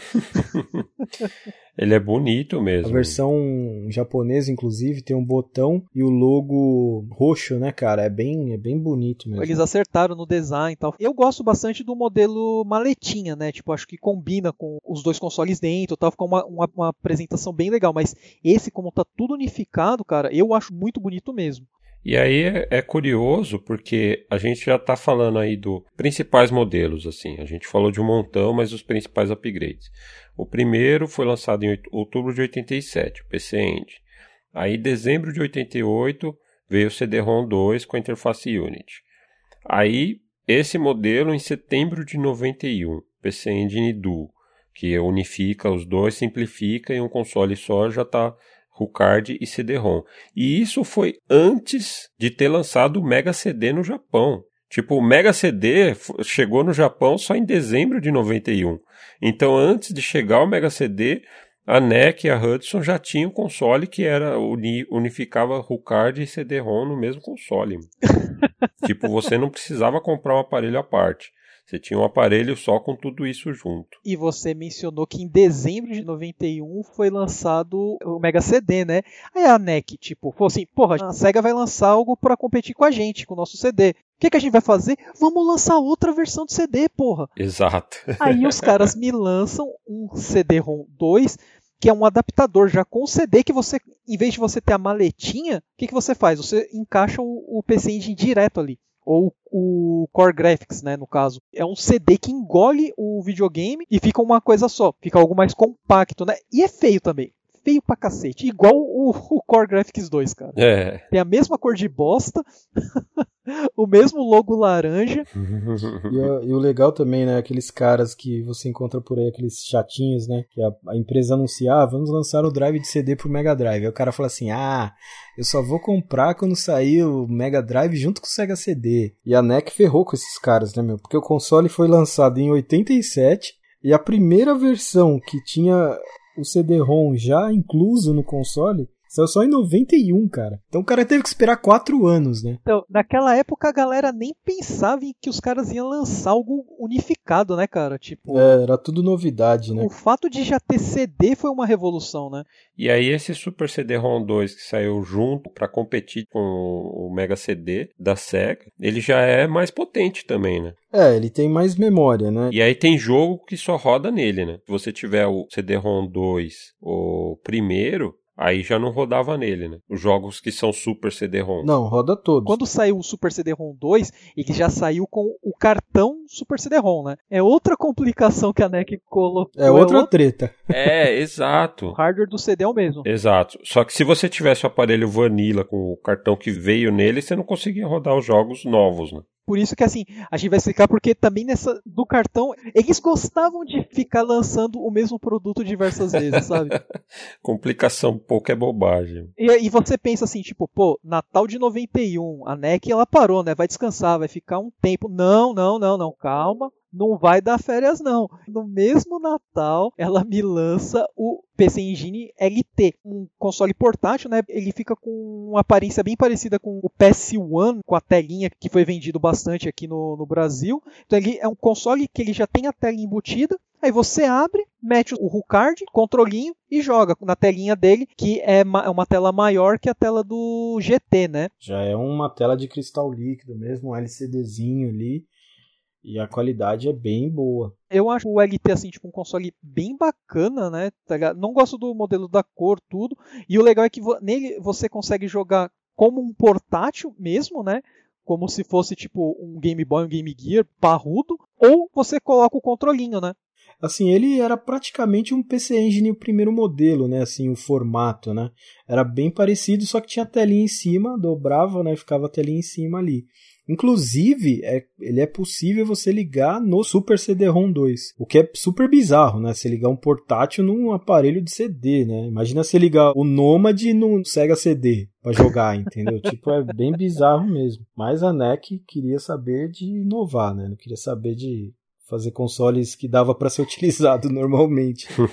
Tanto que ele é bem parecido com o primeiro modelo, que até a chavinha de power é a mesma, né? A única coisa que muda é a posição, né? Que o primeiro é na frente e o do LT é meio que em cima, né? Para você ligar e desligar. E aí depois veio o Duo R, né? Já em março de 93. Aí sim, cara, acho que eles lançaram tanta coisa em tão pouco espaço de tempo que só chega, vamos hibernar um pouco, cara. É, passou um tempinho. Quase um ano e meio, mais ou menos, né? Em março de 93, eles lançam a versão atualizada do PC Engine Duo, que é o Duo R. Que é um console que tinha a mesma função do Duo, né? A mesma coisa tal, só que ele ganhou uma cara diferente, voltou a ser branco. Algumas pessoas acham bonito, eu não acho muito bonito, mas também não acho feio, né? É um console maior, tal. Foram cortados alguns custos também, né? Ele não tinha, por exemplo, a saída de fone de ouvido que tinha no modelo Duo, né? Inclusive, só para deixar um ganchinho, o modelo Duo também foi lançado nos Estados Unidos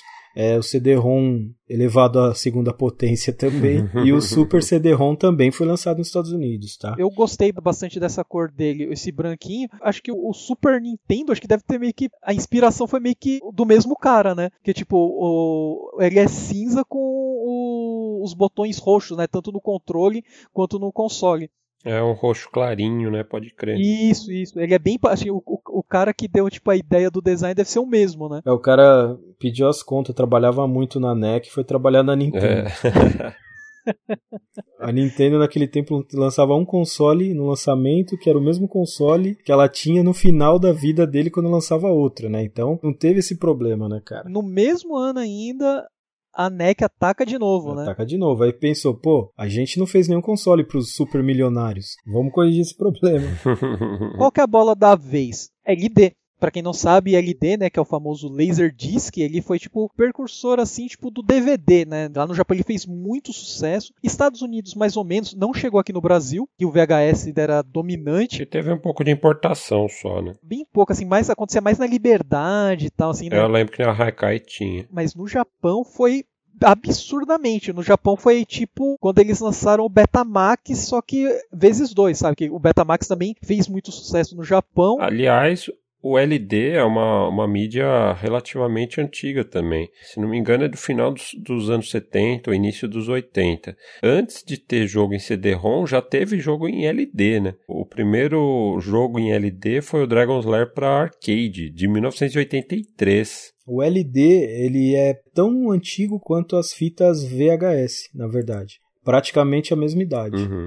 É verdade. Demorou, né, para sair do papel e para virar um produto comercial, né? E até era vendido, mas era assim uma coisa muito restrita mesmo. Né? E no Japão, quando abriu no público, foi febre assim, cara. Até que hoje você vai nas lojas no Japão, lojas de usados, você vê bacias e bacias de LD sendo vendidas, tá, sabe? É, tipo assim, tem bastante muitos filmes mesmo. mesmo, da anime e tal. Documentários. O que a gente teve aqui de VHS os caras lá tinham com LD.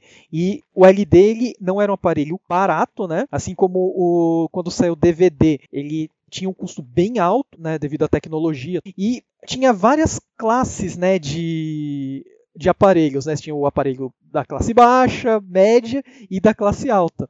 Nesse da classe alta, a gente teve um chamado Laser Active, da Pioneer muita gente conhece, que é quem coleciona, acompanha o mercado retro, né, quem coisa assim, sabe da existência desse aparelho. Inclusive, a gente já falou dele no episódio do Mega Drive também. Exatamente. Ele é um aparelho premium, premium mesmo, e porque ele era não só LD, ele era um aparelho multimídia, né? Nele você tinha o LD, Karaoke, Mega Drive e PC Engine.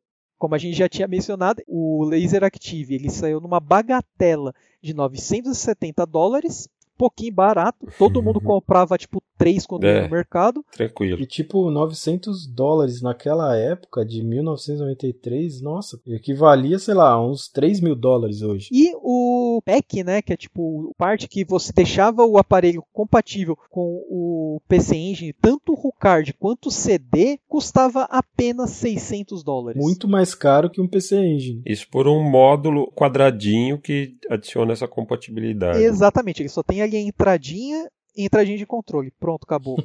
o do Mega também custava isso, né? Mas assim, tipo, era muito caro mesmo, cara. Como o Michelinha falou, era coisa para milionário na época comprar. É aquela coisa que a gente falou no episódio do Mega Drive. Se tivesse ali dois mil dólares queimando no seu bolso e falasse assim, cara, hoje eu vou comprar o videogame mais caro que eu ver na minha frente. Era esse que você ia voltar para casa. É um aparelho bonito, né? Se você for ver esteticamente, se deixar ali na TV, no setup e tal, fica, fica bacana, sabe? Tipo, você vê, é um aparelho premium mesmo, mas assim, até pra época era absurdo. É, hoje em dia eu acho que é um aparelho muito grande, muito trabalhoso, né? De você manusear e tal. Na época ele fazia muito sentido, por ele ser da Pioneer, ele lembra muito um módulo. E naquela época você tinha os aparelhos de som, era tudo modular, cara. Então, tipo, você colocava ele já em cima do seu setup e ficava completinho ali. Você ia ter, tipo, deck de fita, mixer, vinil, ULD, tudo num lugar só. E para quem não sabe, né, para os ouvintes mais novos aí, aparelho de som era uma coisa que a gente usava para ouvir música antes do iPod.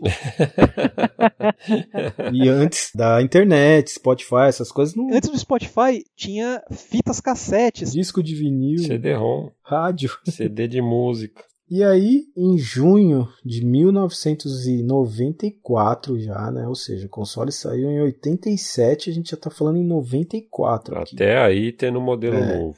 Aí foi lançado o PC Engine do RX. que não tem parentesco nenhum com Kamen Rider, tipo, nenhum, o nome é parecido, mas não tem nada a ver um com o outro. O que, que ele trouxe de inovador? Um controle de seis botões. O controle vinha com o controle de seis botões já dentro da caixa, né? Você já conseguia jogar Street Fighter, cara, de boa. Sabe aquele jogo que você comprou em 87? Você já consegue jogar ele de boa agora, cara, em 94. É. Não, mentira, eu já tinha o controle antes, o controle É. de seis botões já existia, mas assim, agora ele tá vindo na caixa mesmo, já junto com o console, né? Inclusive, até nos controles aí a NEC não perdoou, né? Tem o controle de dois botões, tem o controle de três botões e tem o controle de seis botões. Tem três tipos de controle. Pra quê, né, cara? Eu até achei que eles iam lançar o de quatro botões, aí depois de mais dois Cinco meses, botões. cinco botões, né? Aí depois de um mês de seis botões. E achei que até eles iam continuar, até os, os 20 botões, de repente. Até chegar no Jaguar. né? Decepcionaram, tá ligado? Tipo, eu esperava muito mais da NEC. Inclusive, eu tenho até uma crítica, que esse controle de seis botões tem um direcional bem ruim, tá? Eu não, não curto muito não, viu, galera?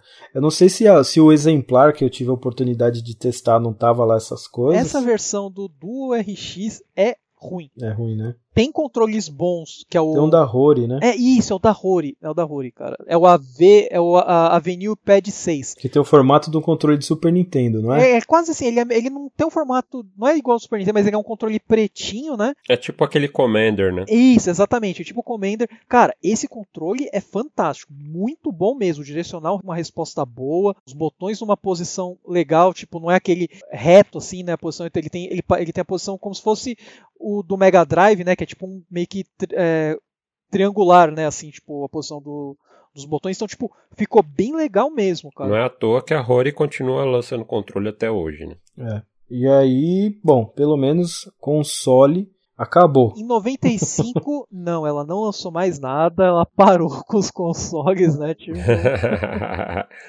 é, e de console, pelo menos o do RX foi o último. Mas isso, a gente tá falando de um console que foi lançado em 1987 e teve modelo novo lançando até 1994, velho. com Play 1 e Saturn, cara. É, exato. Tipo, foi o mesmo ano que chegou o Play 1 e o Saturn no Japão. E o pessoal tava jogando PC Os jogos Engine ainda. continuaram ainda, É. né? Que de É, software. eu, eu acho que, cara, o PC Engine de repente é o que teve a maior sobrevida aí, viu? Ele durou bastante, cara, durou bastante mesmo. E aí quando você pensa assim, ah, então beleza, acabou os modelos de console, agora eu posso ficar tranquilo, não tem mais complicação nenhuma. A gente entra na onde o Fabão tava enrolado, cara. Agora a gente começa a desenrolar aquela trama lá atrás. Exato. Olha só, se o Fabão tava enrolado com isso, imagina a gente, cara. Pra você ver, cara. E quando eles lançaram o modelo de CD, eles, tipo, vamos lançar os jogos bacana. Só que eles começaram a lançar melhorias de hardware, mudanças de hardware, mudanças nos jogos, de como os jogos eram programados. Isso seria o que hoje a gente tem dos patches de correção. Só que naquela época você tinha um cartão e esse cartão não tinha como atualizar. Então o que, que eles fizeram? Vamos lançar várias versões de cartões, cara. Então a gente tem, com o lançamento do PC Engine, né? A gente tem o System Card 1.0 de 88, Que lançou junto com o CD-ROM ROM lá. os jogos de PC Engine você não consegue rodar sem o System Card. Se você coloca lá o CD, ele vai rodar música. Se tiver faixa de áudio Wave no jogo, ele vai rodar a música e tal, mas não vai rodar a programação. Você precisa ter o cartãozinho ali rodando em conjunto com o CD. Aí duas coisas aqui. A primeira é a seguinte: quando a gente pega um console de CD como o Sega CD, por exemplo, ele tem praticamente outro console interno ali, além da parte de CD-ROM. Ele tem processador de vídeo, processador de áudio, ele tem memória. É que você junta dois consoles, na verdade, né? Tipo, pra, pra formar um. É. Já o PC Engine, cara, o CD-ROM do PC Engine era um CD-ROM. É, é só um acessório mesmo. É o leitor. Ele precisa de sistema, né? Pra fazer o console enxergar o drive de CD em conjunto. E esse System Card, na verdade, o que, que ele tinha? É a única parte de hardware que tinha um upgrade em cima do PC Engine Vanilla. Então ele tinha um tequinho de memória lá. Então você colocava o cartãozinho lá no PC Engine, né? Primeiro foi o System Card 1.0 que tinha a BIOS 1.0 e um tequinho de memória, né, para ele poder até guardar as informações que ele estava lendo do CD, né? E ele foi lançado junto com o CD-ROM 2. E aí, mais para frente, eles lançaram um outro cartão, que é o System Card 2.0. Já tem um update na BIOS, eles adicionam suporte para o CD Plus G, né, que é o CD mais graphics, né?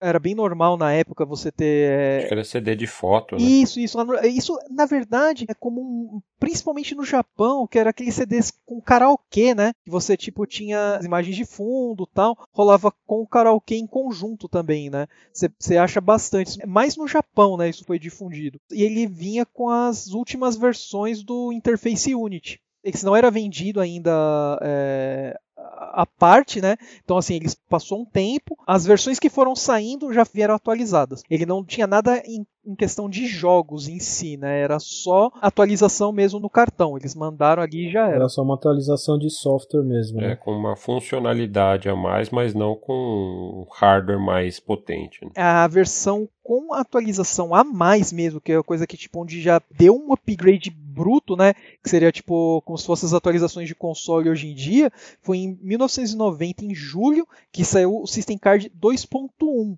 Né, que aí ele já tem a mudança automática de disco, a detecção automática de mudança de disco, ele vem com as últimas versões do Interface Unity, só que ele também era vendido à parte. É, foi o primeiro modelo do System Card que começou a ser vendido standalone. Né? Isso, a NEC falou assim, porra, a gente pode ganhar dinheiro com isso, cara. É. E vai ter gente que vai pagar. É, então, só pra você ver que interessante, né? Na versão 2.1 que eles sentiram a necessidade de colocar um modo de trocar o disco, né, e manter o mesmo jogo, né? Então, jogos com mais de um CD. Isso em julho de 1990. Mais de um ano depois, é aí que tipo teve o update grande, né? que é o System Card 3.0, né? Também conhecido como Super System Card. Esse foi grande mesmo. E esse já tem uma memória de RAM de 1.5 megabit. Até então todos os jogos funcionavam no CD-ROM 2. CD-ROM-ROM. No System Card 1, System Card 2. Aí quando saiu esse realmente foi um upgrade de hardware mesmo, né? Então ele adicionava mais memória e tal. E aí começaram a sair jogos que necessitavam desse cartucho para rodar. É uma nova categoria de jogos, né? Isso, exatamente. Esse, o, o, System Card 3 ele seria o equivalente aos chips especiais do Super Nintendo. Esse cara foi lançado, né? Ele veio com tag de Super CD-ROM System, né? Então esse cartucho é, rodava os jogos de Super CD. E para quem tinha o Super CD-ROM 2 e o PC Engine Duo, o Duo R e o Duo RX não precisava ter nenhum cartão desse que a gente falou até agora. Que ele já vinha com a, com a memória adicional do System Card 3.0, né? Isso, o próprio hardware já era compatível até com jogos de Super CD, né? Que seria até esse, esse carinha aqui, até esse cartucho. Agora, se você tem o PC Engine igual o meu, do Fabão e do Alex, que é o de maletinha, por exemplo, que você acopla o CD-ROM, ROM, né? Você precisa desse cartucho para rodar os jogos, senão esquece. Rondo of Blood, por exemplo, precisa desse cara aí. A cor do CD em si muda quando eles lançaram o CD-ROM 2, porque quando tinha simplesmente o CD-ROM-ROM, todos os jogos eram na lateral, ele vinha CD-ROM 2, né, escrito, e era em verde. Quando saiu o Super CD-ROM, eles mudaram a cor para vermelho, então você já tinha como diferenciar qual jogo que era compatível. Na embalagem? Isso, na própria embalagem. Tinha um logo diferente também, né? O logo do CD-ROM ROM e o logo do Super CD-ROM. Quando o CD fica tipo empilhado de lateral, né, ali pelo spine, né, do, do CD, você vê assim, tipo a verdinho é CD-ROM normal. Super CD ele vai ser vermelho. E esse System Card também tinha uma expansão de RAM para você fazer save, né, no próprio cartucho e tal. Upgrade bem legal, né? Aí passou já muito tempo depois, março de 94, lançaram o que é chamado de Arcade Card Pro. Basicamente estava comprando outro console para colocar no seu PC Engine, né? Porque ele deu uma expandida bruta mesmo assim de hardware em comparação com os outros, né? Só para ter uma ideia, enquanto o System Card 3 tinha 1,5 mega de RAM, o Arcade Card Pro tinha 17.5 megas, cara. E ele foi lançado junto com outro Arcade Card também. O Arcade Card na real é uma coisa só, mas com dois modelos diferentes para propósitos diferentes, né? O que é até fácil né, de explicar. O Arcade Card Pro que tem mais memória, 17.5 megabits, ele é feito para o pessoal que tem o console antigo, né? Que tem o console CD-ROM 2. Vanilão total. Isso, para qualquer console que você precisa ter um system card para rodar qualquer jogo, né? Seja lá qual jogo for, você precisa de um, de um system card, seja o 1 ou seja o Super CD, você precisa do Arcade Card Pro. Que é um com label amarelinho. Né? Isso. Agora, se você tem um console do Super CD-ROM 2 e algum modelo do PC Engine Duo, você precisa do Arcade Card Duo. Ele tem 16 MB de RAM, então, né, juntando com mais 1.5 que já tem no console, vai dar 17.5, que é igual do Arcade Pro. Exato, porque esses sistemas têm um pouquinho mais de RAM em relação ao CD-ROM ROM é, base, né, do Vanilão. Como eles lançaram tantos consoles. Chegou uma hora que a galera não atualizava mais, porque não tinha necessidade mesmo de você atualizar. E o mercado percebeu isso. Então, assim, o cara comprou ali o primeirão, ele tá jogando até hoje, né? A NEC ela viu isso e lançou para a galera que tem os consoles antigos poder utilizar os jogos que utilizam esse arcade card. Até os jogos mesmo, assim como o Super CD-ROM, muda a escrita, né? E a cor também, porque em vez de vermelho, ele é um laranja. O loginho é diferente, é um arcade CD-ROM, o logo laranja também isso, com triângulo. Exato. E assim, as versões de jogo, cara, arcade que saíram, impressiona, viu? Por um console de 8 bits, cara, você tem um Art of Fight rodando quase perfeito. Fatal Fury 2 também. World Heroes 1, Fatal 2, Special e o Art of Fight. É o World Heroes 2. É, se você comparar essas versões aí do PC Engine, usando o Arcade Card, se você pegar as conversões de Mega Drive e de Super Nintendo, fica no chinelo, cara.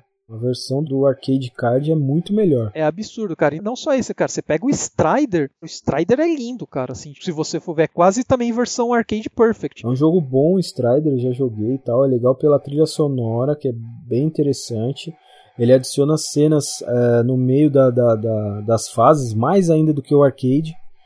É, com, com, com vozes e tudo, né? Tem mais telas também do que a versão arcade. E o legal é que o, esse arcade card ele também pega jogos de Super CD-ROM e traz melhorias para jogos que não são feitos para arcade, que nem você tem o Pop Full Mail, Linda Cube, Vastil 2, todos esses jogos e mais alguns, você, ele tem melhorias no jogo em si utilizando o arcade card. Jogos que todos foram lançados posteriormente ao arcade card, né? Ele não melhora nenhum que não tenha sido programado para usar essa melhoria, né? Exato. E é interessante também que, embora tenha esses jogos que tenha melhorias assim e o nome dá a entender que ele é um cartão mais dedicado a jogo de arcade, ele teve jogo que foi original também, né? Usando o arcade card. É, que nem o Sapphire, por exemplo, que é um dos mais procurados aí. Né? E um dos mais caros da plataforma, né? Que é um shooter animal é incrível. Os efeitos que ele faz assim são impensáveis se você for considerar que ele é uma plataforma de 1987 com uma CPU de 8 bits, né? Um dos jogos que também saíram, né, pro originais foi o Tengai Makyo, né? Não seria um Kabuki Clash, né, que tem para MVS, mas é um jogo da franquia, né, Tengai Makyo também de luta, né, que saiu pro console da NEC. Meio difícil de encontrar porque assim, como todos os jogos de arcade, né, tirando o Fatal Fury 2, né, e o World Heroes, né, que são jogos bem comuns, os jogos de arcade são mais complicados devido à época de lançamento, né? Porque já não estava lançando tantos jogos como antigamente.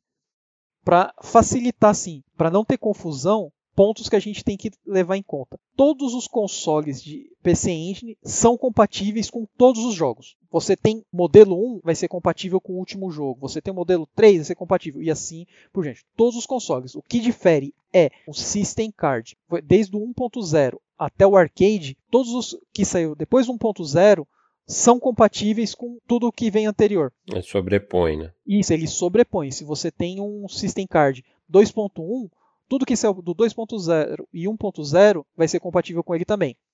3.0, a mesma coisa. E o Arcade Pro, ele é o mais completo. Tudo que saiu antes, ele vai estar tá ali é, conseguindo rodar de boa. Né? A única coisa é que, se você tem o modelo Duo, você precisa do Arcade Card Duo.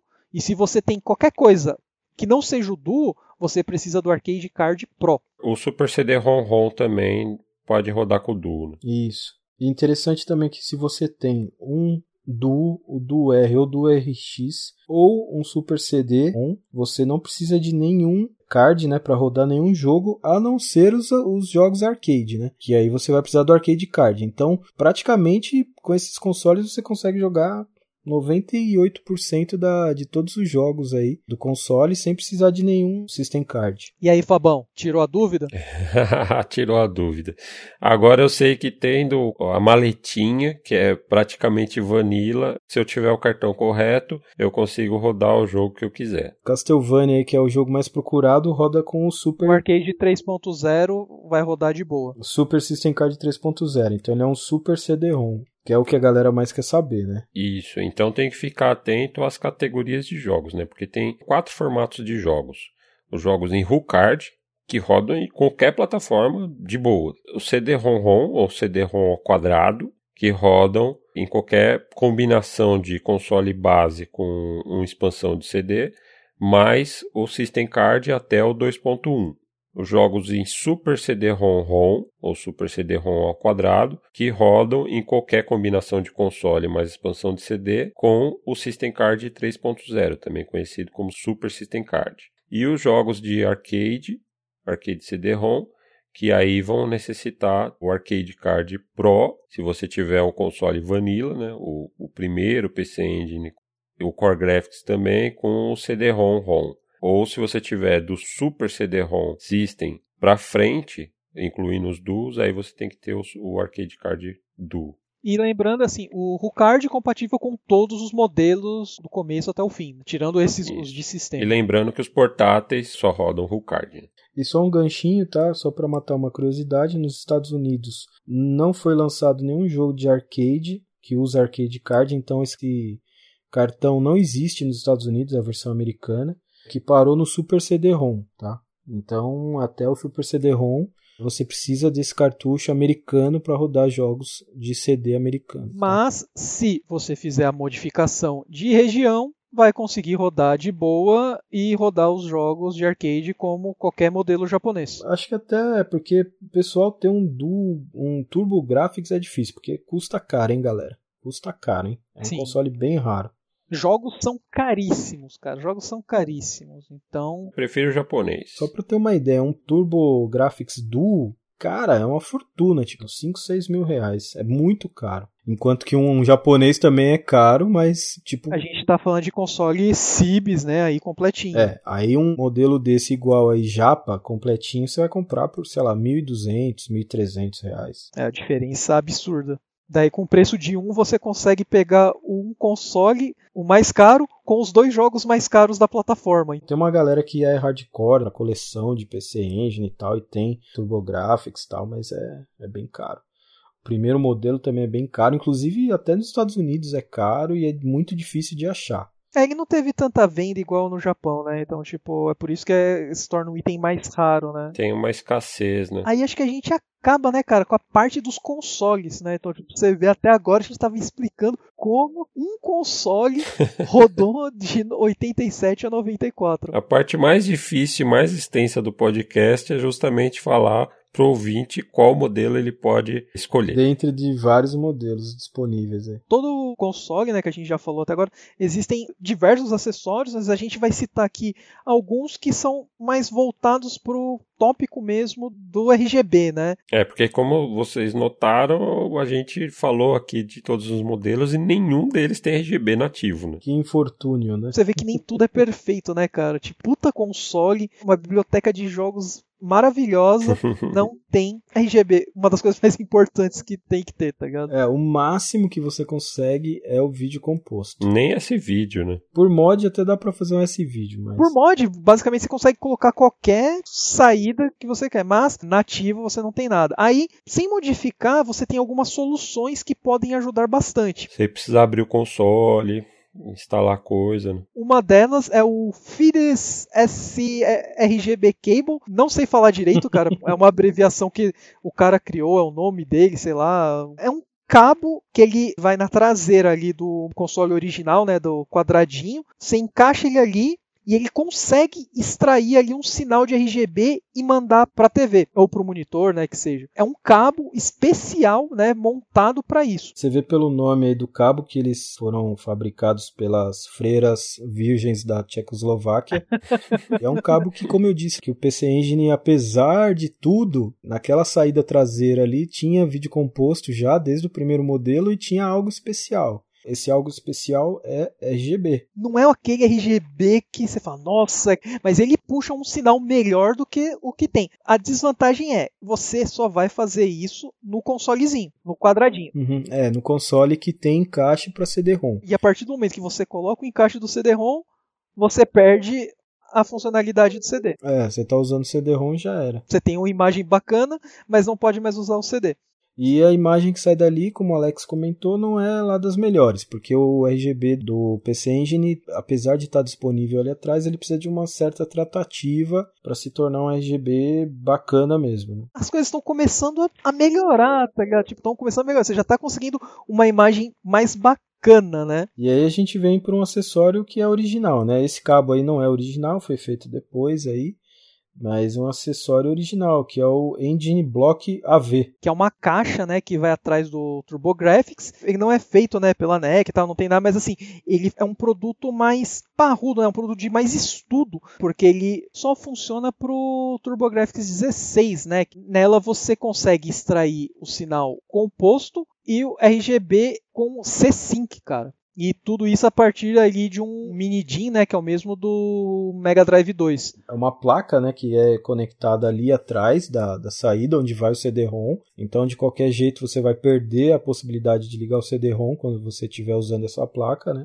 Só que esse cara já não, ele passa o RGB ali por um amplificador de sinal e depois lança pela saída mini DIN aí, que nem o Alex falou, que é igual a do Mega Drive 2, né, Mega Drive 3. E aí você consegue usar AV, RGB som estéreo. E esse vídeo também. Inclusive tem alguns modelos que sai o RGB via conector coaxial para você ligar na PVM. Fica super fácil. Você só conecta um AV normal ali e coloca um conector BNC e liga direto. É bacana. E o, legal é que ele já, ele já tem tratamento, né? Então assim, ele vai ter uma qualidade melhor, porque inclusive ele lança com C-Sync, né? Então assim, tipo, é algo bem mais caprichado do que um cabo igual o que a gente mencionou anteriormente. Mas, infelizmente, é só para o TurboGrafx 16. É, o Engine Block sim, mas existem outras placas aí que você consegue comprar até pelo eBay aí, é, umas versões chinesas inclusive, que é cópia desse, desse aparato aí, que funciona em qualquer console. Eu já vi inclusive, eu não sei se é igual esse outro que o Alex falou primeiro, mas eu já vi um que vem sem case, parece que é só a placa exposta mesmo. Exatamente. E ele não tem o S-Video, né? Ele só tem o RGB e o vídeo composto, que sai direto ali. O S-Video ele é gerado a partir do RGB num outro chip, né? Então acho que para cortar custo eles arrancaram fora o S-Video. Eu vi uma placa também que já dava saída via componente também. Eu acho que ele já fazia a conversão do RGB para componente. Esse componente aí é a saída para PVM que eu te falei. Ah, é? Ah, olha só. O pessoal olha assim como é a mesma cor, fala, pô, uma saída vídeo componente, mas ele não tem nenhum decoder de vídeo ali. Então ele lança direto RGB ali, só que hum, facilita para quem vai usar uma PVM, né, para ligar direto via BNC. E aí tem o supra-sumo, né, cara? Que é o desejo aí de todo mundo. Esse é um artigo recente aí, né, cara, que saiu pro mundo aí do PC Engine, que, tipo, causou um bafafá. Teve os seus slops, assim, de início, né, assim, tipo, teve pequenos problemas técnicos no lançamento, mas depois que foi corrigido, né, que já foi corrigido, causou um furor assim, tipo, eu quero, eu acho que o Michelinha quer e o Fabão também. é o acessório definitivo que todo mundo que tem um PC Engine precisa. Tipo, é aquilo que faz tudo, que é o Super CD System 3. Ele parece bastante com o Super CD-ROM 2, né, que ele é acoplado atrás do PC Engine, só que ele não tem CD nenhum. Não tem drive de CD, né? Mas ele é compatível com todos os jogos de CD, é um flashcard. Ou seja, roda todos os Rio Cards, as ROMs, né? Ele roda as ROMs, roda os jogos de CD em formato ISO, tem saída RGB, vídeo composto, som estéreo e é compatível com o cabo de Mega Drive 2 também. Ou seja, é o aparelho definitivo aí para você usar, né? Se você tem um PC Engine aí que tem um slot de conexão com o CD-ROM, você ligou isso aí, esquece. Ele tem memória para save também. Ele tem um, um processadorzinho FPGA lá que emula o drive de, de CD, né? O do PC Engine, então ele roda todos os jogos de CD mais rápido, inclusive. Ele tem todas as funcionalidades de todos os system cards também, inclusive o arcade card. Exatamente. Sem você precisar ter o arcade card lá. Você só precisa do PC Engine desse aparelho, mais nada. E lógico, né, do SD com as imagens e tal. Isso, ele lê a partir de um micro SD. Acho até interessante a gente mencionar isso agora, né? Quando a gente falou que ele é compatível com todos os cartões, porque aproveitando que a gente está nos acessórios também, né? Eu sei que é tópico dentro de outro tópico, mas vai fazer sentido para a galera que está escutando um dos acessórios que a gente já mencionou em todos os outros consoles, né, que é, é figurinha carimbada, que tem no PC Engine também, que é os flashcards, né? E os flashcards eles funcionam como um RUCard, né, normal, você coloca lá e inclusive com a funcionalidade dos system cards, que vai desde o 1.0 até o arcade ROM. Só que alguns flashcards com alguns system cards eles causam um problema de tipo sobrecarga de informação que pode acabar danificando o aparelho. É, esse problema existiu já um tempo atrás, mas já foi corrigido. Ele foi corrigido se a pessoa corrigiu o problema. É, na verdade, ele roda jogos de System Card 1 até o System Card 3. Arcade Card ele não consegue rodar, porque ele não tem a quantidade de memória, né, tal. Mas aí o que, que eles fizeram? Eles lançaram uma BIOS modificada, né, é, para você rodar no seu EverDrive e aí não tem esse problema. Mas como o Alex falou, se você usar a BIOS original do console, você pode danificar o seu EverDrive. É, porque que acontece? Ele manda informação, o console recebe informação e pede informação de novo como se não tivesse recebido, só que ele está recebendo. Então, tipo, fica ali um loop que dá desgaste no, no drive de CD também, no EverDrive e no console. Então, assim, você pode danificar toda a cadeia aí de equipamento, né, por causa desse erro aí na leitura da BIOS. No vídeo do, do My Life in Game, inclusive, eles mencionam isso, sobre esse tipo de problema com o, o EverDrive de PC Engine. Um adendo importante. O Super é, SD System, ele utiliza um sistema parecido com os EverDrives, né, só que ele não traz esse malefício aí que tinha, né, com, com esse erro da BIOS e consegue ler os jogos de arcade, coisa que os EverDrives não conseguem. Ainda sobre esse Super SD System 3, ele consegue rodar jogos de Super Graphics, inclusive, né? É, se você tiver o Super Graphics. Se você não tiver o Super Graphics, ele não adiciona essa funcionalidade. Não, não, aí não. Então já dei uma brochada. que isso, mano? Eu não dei porque, tipo, cara, consigo fazer, tipo, tudo, Ele continua né? sendo um negócio sensacional. Se tornou um sonho de consumo aí de quem gosta da plataforma. E sem fazer modificação nenhuma no aparelho, né? Ele é simplesmente um acessório. Sim, é, é um, é um add-on, cara. Você coloca ali no console pronto, tipo, é plug and play, cara. Você tipo colocou RGB, já tá ali funcionando, o CD-ROM tá ali onde não tem CD-ROM, cara, é um acessório definitivo mesmo assim. Ele é bom pra cacete, só que custa a bagatela de 240 euros, fora frete. É. Só que é um produto premium, cara. O acabamento é fantástico, a qualidade da PCB é absurda, né?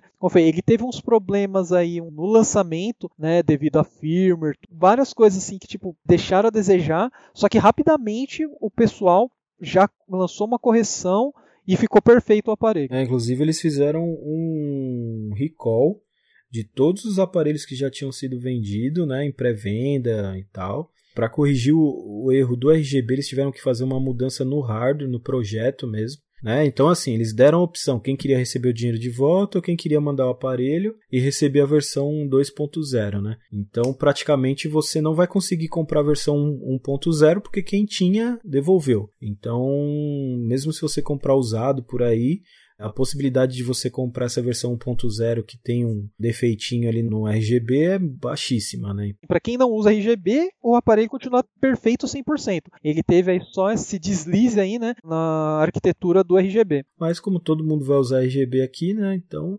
É. Afinal... Se você comprar hoje, entrar no site, fizer a compra, já, você já vai receber a versão 2.0 totalmente corrigida, com RGB maravilhoso e É, mas quem, se o pessoal que fosse para usar, tipo, tipo composto, né? O nome do podcast seja Composto Inside Podcast, né? E não é. Então, tipo, galera, galera quer crocância nessa porra. E a gente falando assim já de RGB tudo, a gente pode já já saiu da parte aí dos consoles, sistema, acessórios, né?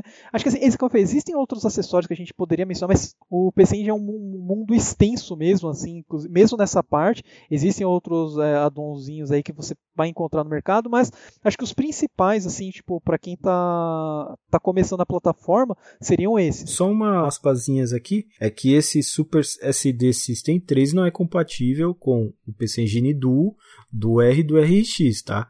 Ele vai conectado onde vai conectado o CD-ROM, né? Então esses consoles que já tem o CD-ROM é, tudo junto ali, não tem um slot onde vai para encaixar o CD-ROM, né? Então ele não é compatível. Bom saber isso, é, né? Também. É, é um pouco lógico, mas é bom, né? A gente deixar claro lógica é algo que às vezes as pessoas não têm. Tem gente que curte 64 e você não consegue entender, tá ligado? Ai, meu Deus. Quis ajudar, acabei dando uma deixa pro Alex o 64. Só tava esperando.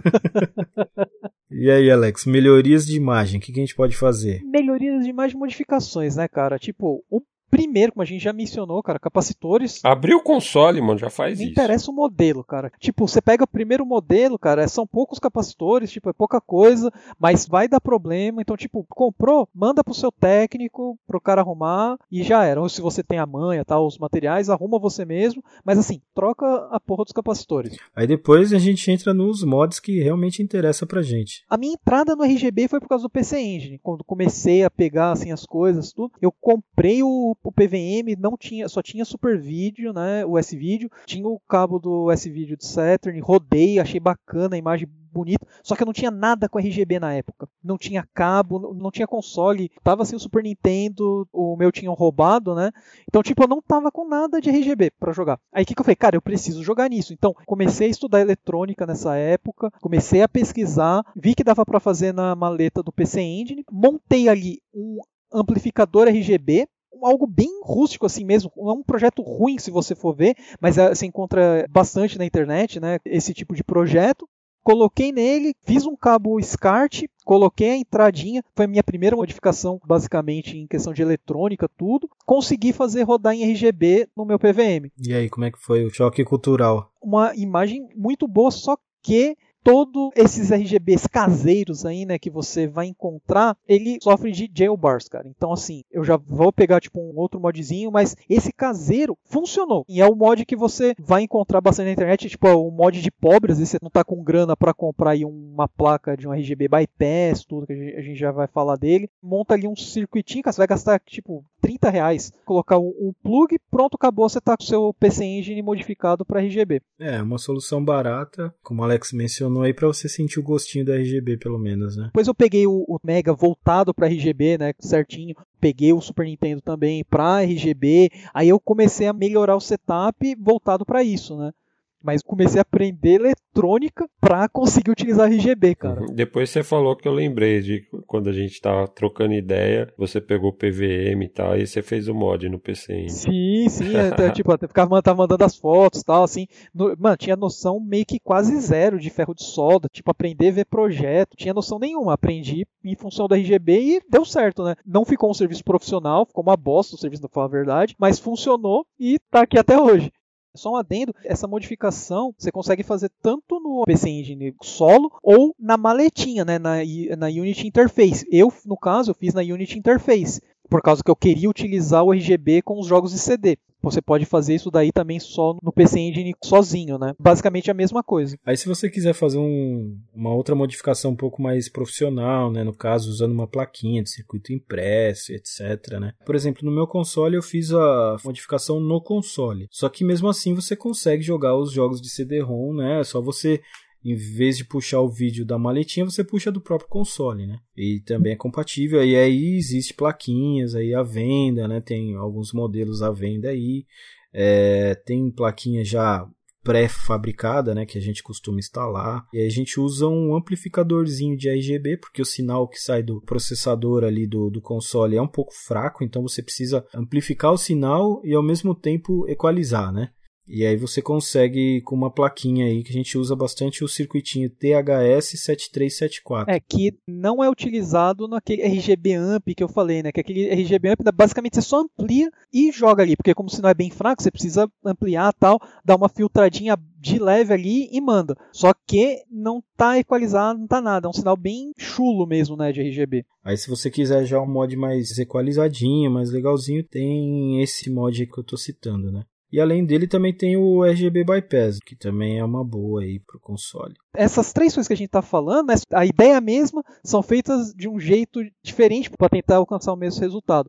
O RGB Bypass, né, que é a, a, a, plaquinha já montada, tudo certo, o projeto, os mais famosos são dois, né, que um é feito pelo Voltar, conhecido aí técnico da, da comunidade, né, já, tipo, a gente já mencionou diversas vezes, o cara faz vários projetos, e ele fez um, RGB bypass muito bacana, porque já além do, do amplificador tudo certinho, ele já tem o, o Sync Stripper integrado e manda sinal C-Sync. É, exatamente. Ele pega ali do vídeo composto, porque assim, vamos pensar da seguinte maneira: esse mod é instalado e é substituído a interface de conexão de vídeo do PC Engine. Então ele aproveita já os sinais que já estão disponíveis na placa, que são o que? São os áudios, são terra, tem uns 5 volts e tem o sync que é tirado do vídeo composto.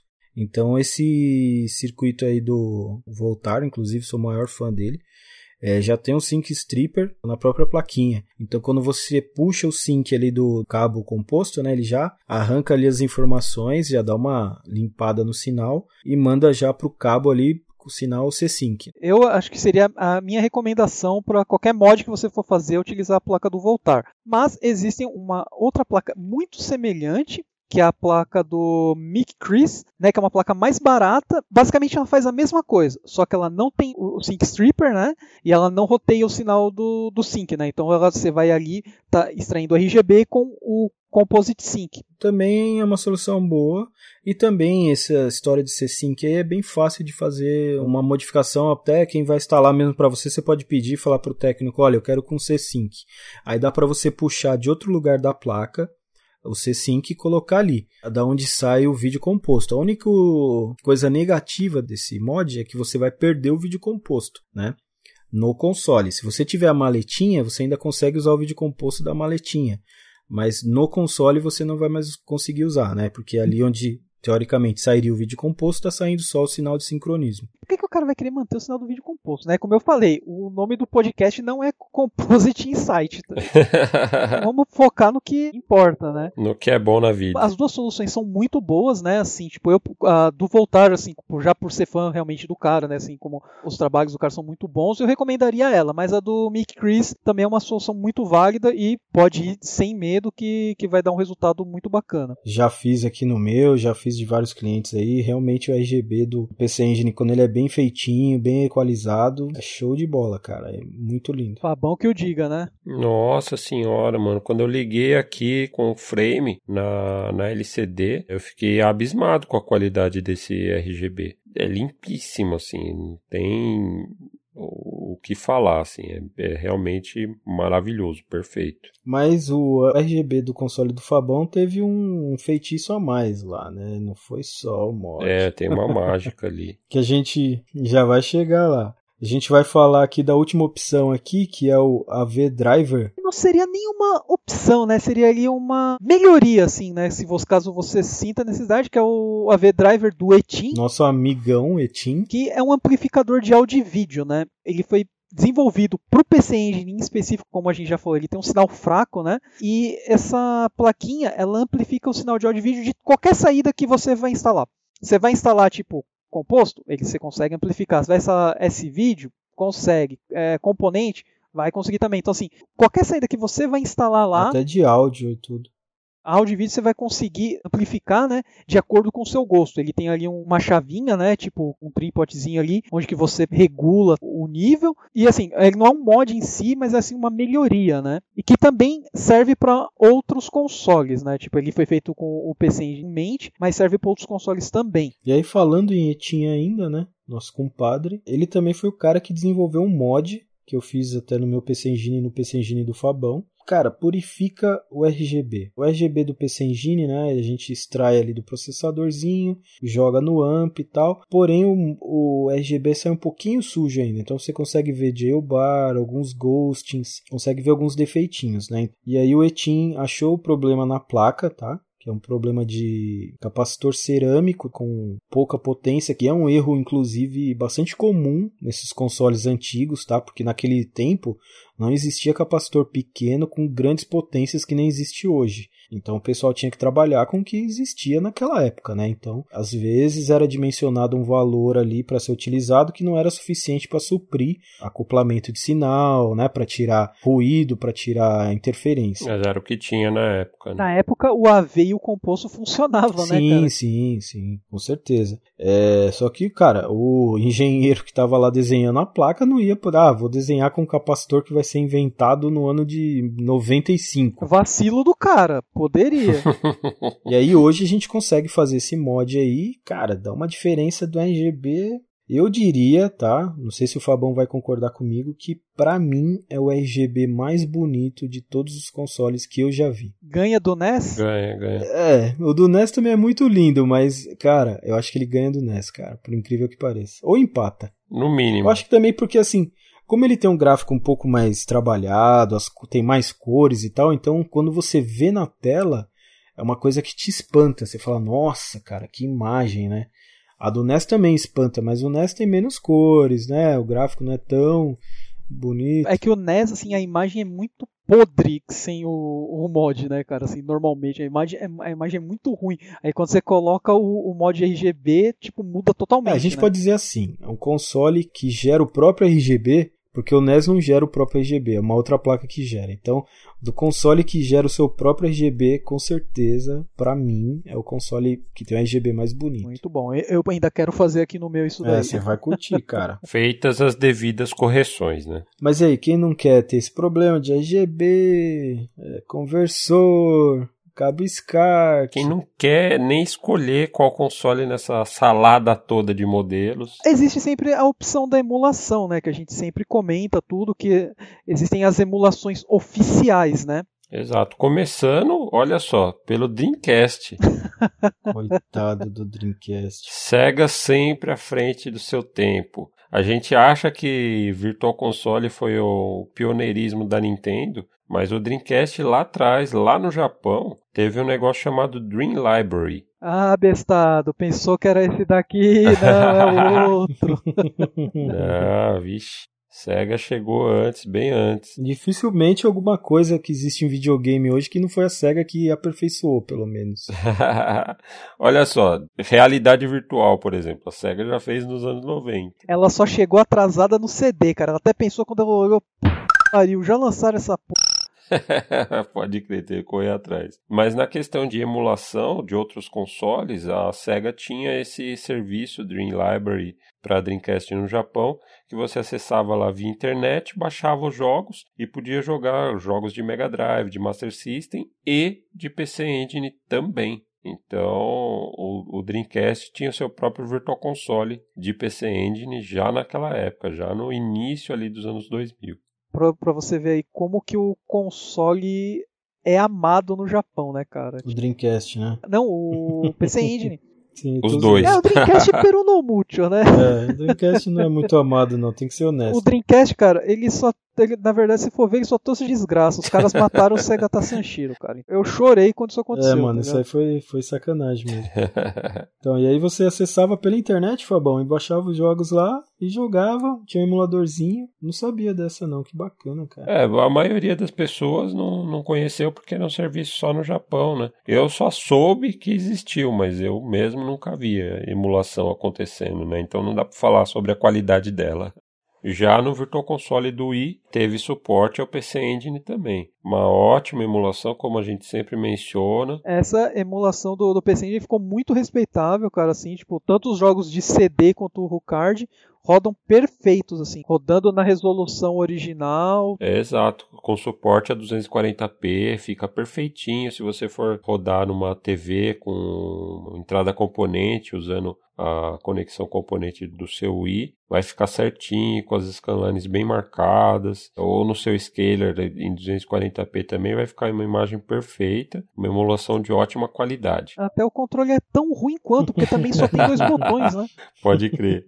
E aí tem a característica também de que o, o Rondo of Blood, a versão japonesa, foi trazida para o ocidente no Virtual Console. Foi a primeira vez, né, que o jogo veio pro ocidente. Foi mais ou menos, né, porque teve um remake do Round of Blood pra PSP. Mas foi depois da ROM, né, do Virtual Console. O remake veio antes. Esse remake do PSP saiu em 2007. E aí ele trouxe a versão traduzida do Round of Blood. Que é a versão que contém no PSP, né? Quando ele lançou para Virtual Console nos Estados Unidos, do Wii, já em 2010, eles lançaram a versão original, a versão em japonês mesmo, não traduziram nada. Então foi a primeira vez que tipo o público ocidental teve acesso à versão original. E eu acho que foi o primeiro jogo de CD também do PC Engine que foi lançado no Virtual Console. E é uma emulação muito respeitável, cara. Eu lembro que eu peguei na época isso daí. Eu peguei logo que saiu também. Quem ainda tem o Wii aí, tiver facilidade de jogar, jogue. Porque como o Fabão falou, a emulação realmente é muito boa tem a facilidade de você usar o cabo vídeo componente que é bem barato. E se você tiver um scaler como o FrameMaster ou o OSSI, você tem ainda a possibilidade de jogar em 240p, que era a resolução nativa desses consoles. Então a imagem fica perfeita mesmo. Eu não sou muito fã do Wii, mas essas coisas eu tenho que dar o braço a torcer. Para emulação, o Wii serviu, cara. Tinha que servir para alguma coisa. Né?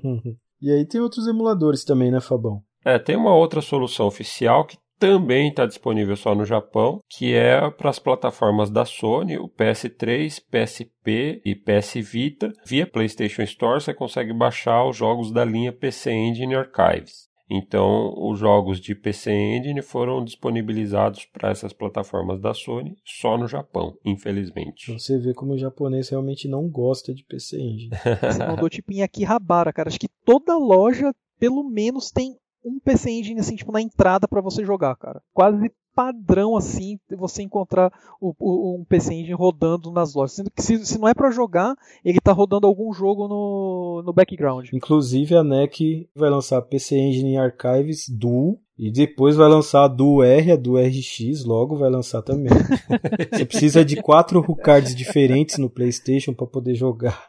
Eu quero ver quando a NEC começar a lançar PC Engine Mini, PC Engine CD-ROM, ROM Mini, Nossa, cara, Super Graphics crer. Mini, Duo Mini. Take my money. Não dá ideia, cara, não dá ideia não console, né, mas assim, PC, que é a casa da emulação, né, tipo, tudo tem. É uma curiosidade, cara, de um emulador em específico de PC Engine que para mim, na época, foi uma inovação porque eu nunca tinha visto nada parecido. Um emulador pago, o Magic Engine, né? É um melhor emulador disparado de PC Engine, só que você tinha que pagar lá uma quantidade, não lembro o valor certo que tinha, né? Você recebia uma chave, habilitava ele, todos os que rodavam na época eram craqueados. Ele é compatível com CD e RuCards. Você tem que ter a BIOS original, né, no, na, na, máquina, tudo como todo o emulador. Roda lá tudo perfeitinho, cara. Eu lembro que primeira vez que eu joguei para terminar o Round of Blood, eu joguei através desse emulador. O próximo emulador que a gente vai falar, esse Hugo aí, que é um emulador free. Ele sempre estava um passo atrás, né, do Magic Engine, só que ele era free, né, cara. Hoje eu acho que ele já tem suporte a CD, tudo certinho, mas na época que eu jogava, ele só lia Rucards mesmo. Esse emulador eu até cheguei a jogar, usar algumas vezes e não curti muito também não. Agora esse Magic Engine eu nunca tinha usado. Magic Engine é muito bom, assim, tipo, vale até o preço dele, porque, cara, os caras fizeram um trabalho de engenharia reversa absurdo. Só que eu só fui ver esse bagulho de emulação paga na época do Blim, quando saiu o emulador de PlayStation, né? O Magic Engine, eu acredito que seja o primeiro emulador comercial em existência. E aí, além da emulação no PC, temos o console de emulação que está sempre presente aí no nosso podcast também, que é o Retro Freak, né? Mil e uma utilidades. É, ao contrário do Retron 5, ele tem suporte a PC Engine também. Então ele tem ali no seu módulo de entrada de mídia, né? Tem entrada para HuCard, você pode colocar o seu o jogo de, de HuCard lá, ele dampeia a ROM para memória interna e aí ele roda o jogo de PC Engine numa emulação de boa qualidade. E ele tem também o adaptador para controle, que você pode usar o controle original, né? Ele consegue ler é, ISO de CD também ou só HuCards? Não, não, só HuCard. Só HuCards, ah, bacana. Mas ele roda bem redondinho. O que já é bem bacana, porque tem uma biblioteca bem grande de ótimos jogos. né? Sim, sim, com certeza. Cara, só o Dragon Spirit já vale. Já. eu, eu testei justamente com o Dragon Spirit. Tem a sequência do Dragon Spirit também, né? Assim, é, mano, é, é fantástico. Vale a pena mesmo, só pelo HuCards assim, já, já vale a pena pra você conhecer, ter um gostinho da plataforma, né? Tem Ninja Spirits também, que é um jogo que eu gosto bastante, que é da Iron também. Até Ninja Gaiden, cara, que é baseado na versão arcade mesmo, né? Não, não, é baseado na versão do NES. A versão que eu vi é, é baseada naquela versão do arcade, sabe? Que tipo, tem- que você fica se pendurando nas placas, virando assim, que não é tão bom igual os normais, né? Mas esse Ninja Spirit aí que o Michelas falou, eu vi ele jogando na casa dele e fiquei bem impressionado. Ótima trilha sonora. Inclusive, aquele lance das sombras seguindo o Rio Hayabusa no Ninja Gaiden 2 veio daí, né? Do Ninja Spirit que saiu antes. E ele tem esse lance de sombras que te seguem, né? É um jogaço também, pra quem quiser dar uma verificada aí. Tem mais alguma coisa pra gente passar pra galera? Acho que a gente tem que passar é conheçam o PC Engine. Seja por emulação, seja o hardware original, pega porque é uma plataforma que vale a pena. Eu dificilmente eu recomendo emulação, né? Mas assim, no PC Engine acho que vale a pena para você saber um pouco da história, cara. Foi algo que, na minha opinião, revolucionou e não é tão difundido e conhecido no mercado ocidental, né? Sim, é verdade. Tem jogos bem inovadores para a época, tipo a série Bonk's Adventure foi uma das marcas registradas do, do né? Falando em Bonk's Adventure, mandar um abraço pro Eric Araki.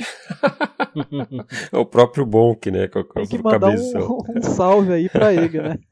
São ótimos jogos de plataforma, mas o terceiro, eh, em particular, ele é um jogo que ficou um pouco mais aberto para exploração e tinha o lance do que ter a forma gigante, a forma pequenininha e você acessar partes diferentes da fase. Isso naquela época assim era um negócio bem inovador. Engraçado que o Bonk 3 tem a versão pra HuCard e tem a versão CD também. Dizem que a versão HuCard é melhor, por incrível que pareça.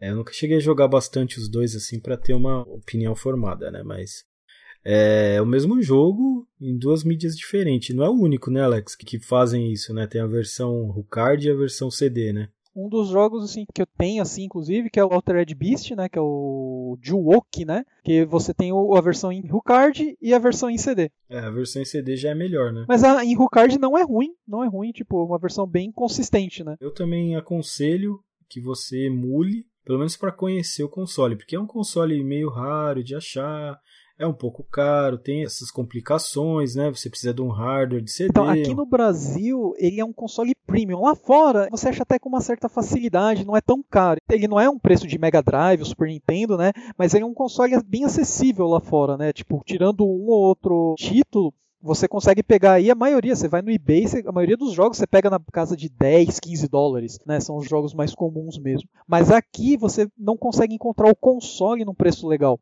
Né? Então é legal, se você tiver a chance de importar ou viajar para fora, tenta pegar um, um PC Engine que vai valer muito a pena. Se você não tem essa facilidade, emule mesmo, mande bala na emulação aí, vale bastante a pena, viu? E quem conhece, como o Alex falou no começo do podcast, fica doido. E também você tem que ver um pouco com a cabeça da época, né? Tipo, você vê uma animaçãozinha, tipo, do Golden Axe, que é o que vale a pena no jogo. Você vê a animação do Golden Axe CD do PC e você fala assim, pô, mas que bosta, né, cara? Tipo, o bagulho parado, nem se mexe direito. Mas e você está comparando com a imagem que você vê hoje, que é full motion, é, rodando a 120 frames por segundo, diversos efeitos. Naquela época não tinha isso, né, cara? Então, tipo, quando saiu essas animações, na época revolucionou, marcou muito, né? É, você tem que fazer um comparativo direto com o Famicom. Exato. E explorar toda a história rica desse console que foi pioneiro de tantas maneiras, né? Que a gente falou aí, um console lançado em 87, teve jogo até 1999, bateu de frente com o Nintendo Nintendinho, com o Mega Super NES, com Play 1 e Saturno, e chegou até ó, a ser contemporâneo do Dreamcast. É realmente um, um, guerreiro. Você já comprou tudo que você queria de Mega Drive, tudo que você queria de Super Nintendo, agora você falou, pô, agora eu vou guardar um pouco de dinheiro. Não, cara. Não. Aí você escolhe um dos 420 modelos de PC Engine e gasta uma fortuna. De, de preferência com Laser Active, né? Mas é isso, né, galera? Acho que esse episódio aí valeu, rendeu um papo legal aí, tipo, deu pra galera ter o gostinho, né, da história aí do, do PC Engine, que para mim é um, um console aí de coração. Eu passei a amá-lo também. Eu não conheço ele há tanto tempo quanto o Alex, mas realmente é um console que te faz querer correr atrás dos jogos, querer descobrir mais. E daqui a gente vai para onde? Então, cara, acho que daqui o único lugar que a gente tem que ir é para casa mesmo. Chegou no ponto final, bateu na porta. Finalizou, então, beleza. Então, galera. Mais uma vez a gente agradece aí a paciência por ouvir um podcast compridão desse aí. Espero que a gente tenha tirado todas as dúvidas que a gente tenha apresentado o PC Engine de uma maneira digna para quem não conhecia. Isso aí, valeu, até o próximo. Obrigado aí por tudo, todo o apoio, todos os comentários. E no próximo episódio a gente vai ter um assunto muito especial. A gente vai falar do.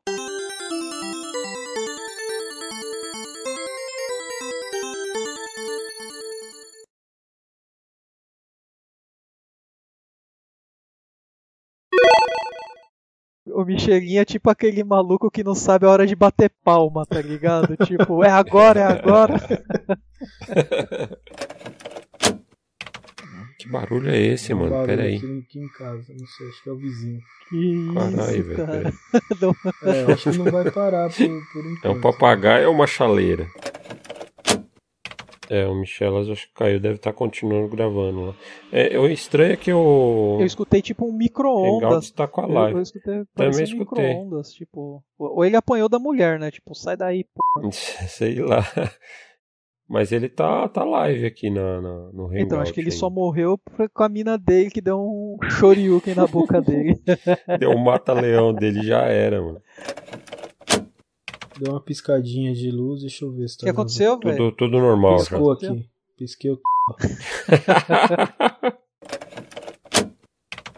Além de ser um baita de uma. Putz, cara, esse barulho tá foda. Deixa eu colocar a edição aqui. eu vi aí, tipo, parece que o bagulho tá disputando com você, cara. Mano, quase 5 horas da manhã, cara, que p é essa, velho? Acho que o cara, é, mano, começa a falar mais alto, né? É no vizinho. O cara que tá furando a parede, vai sair aqui em casa daqui a pouco, manhã, cara. O cara lá, mano, esfregando o parede do Michelinha barulho. da manhã, velho. Sei lá, velho. Vamos, vamos lá, vai, vamos. Vamos subir lá pra ver. Tá fazendo drift com o carro, mano.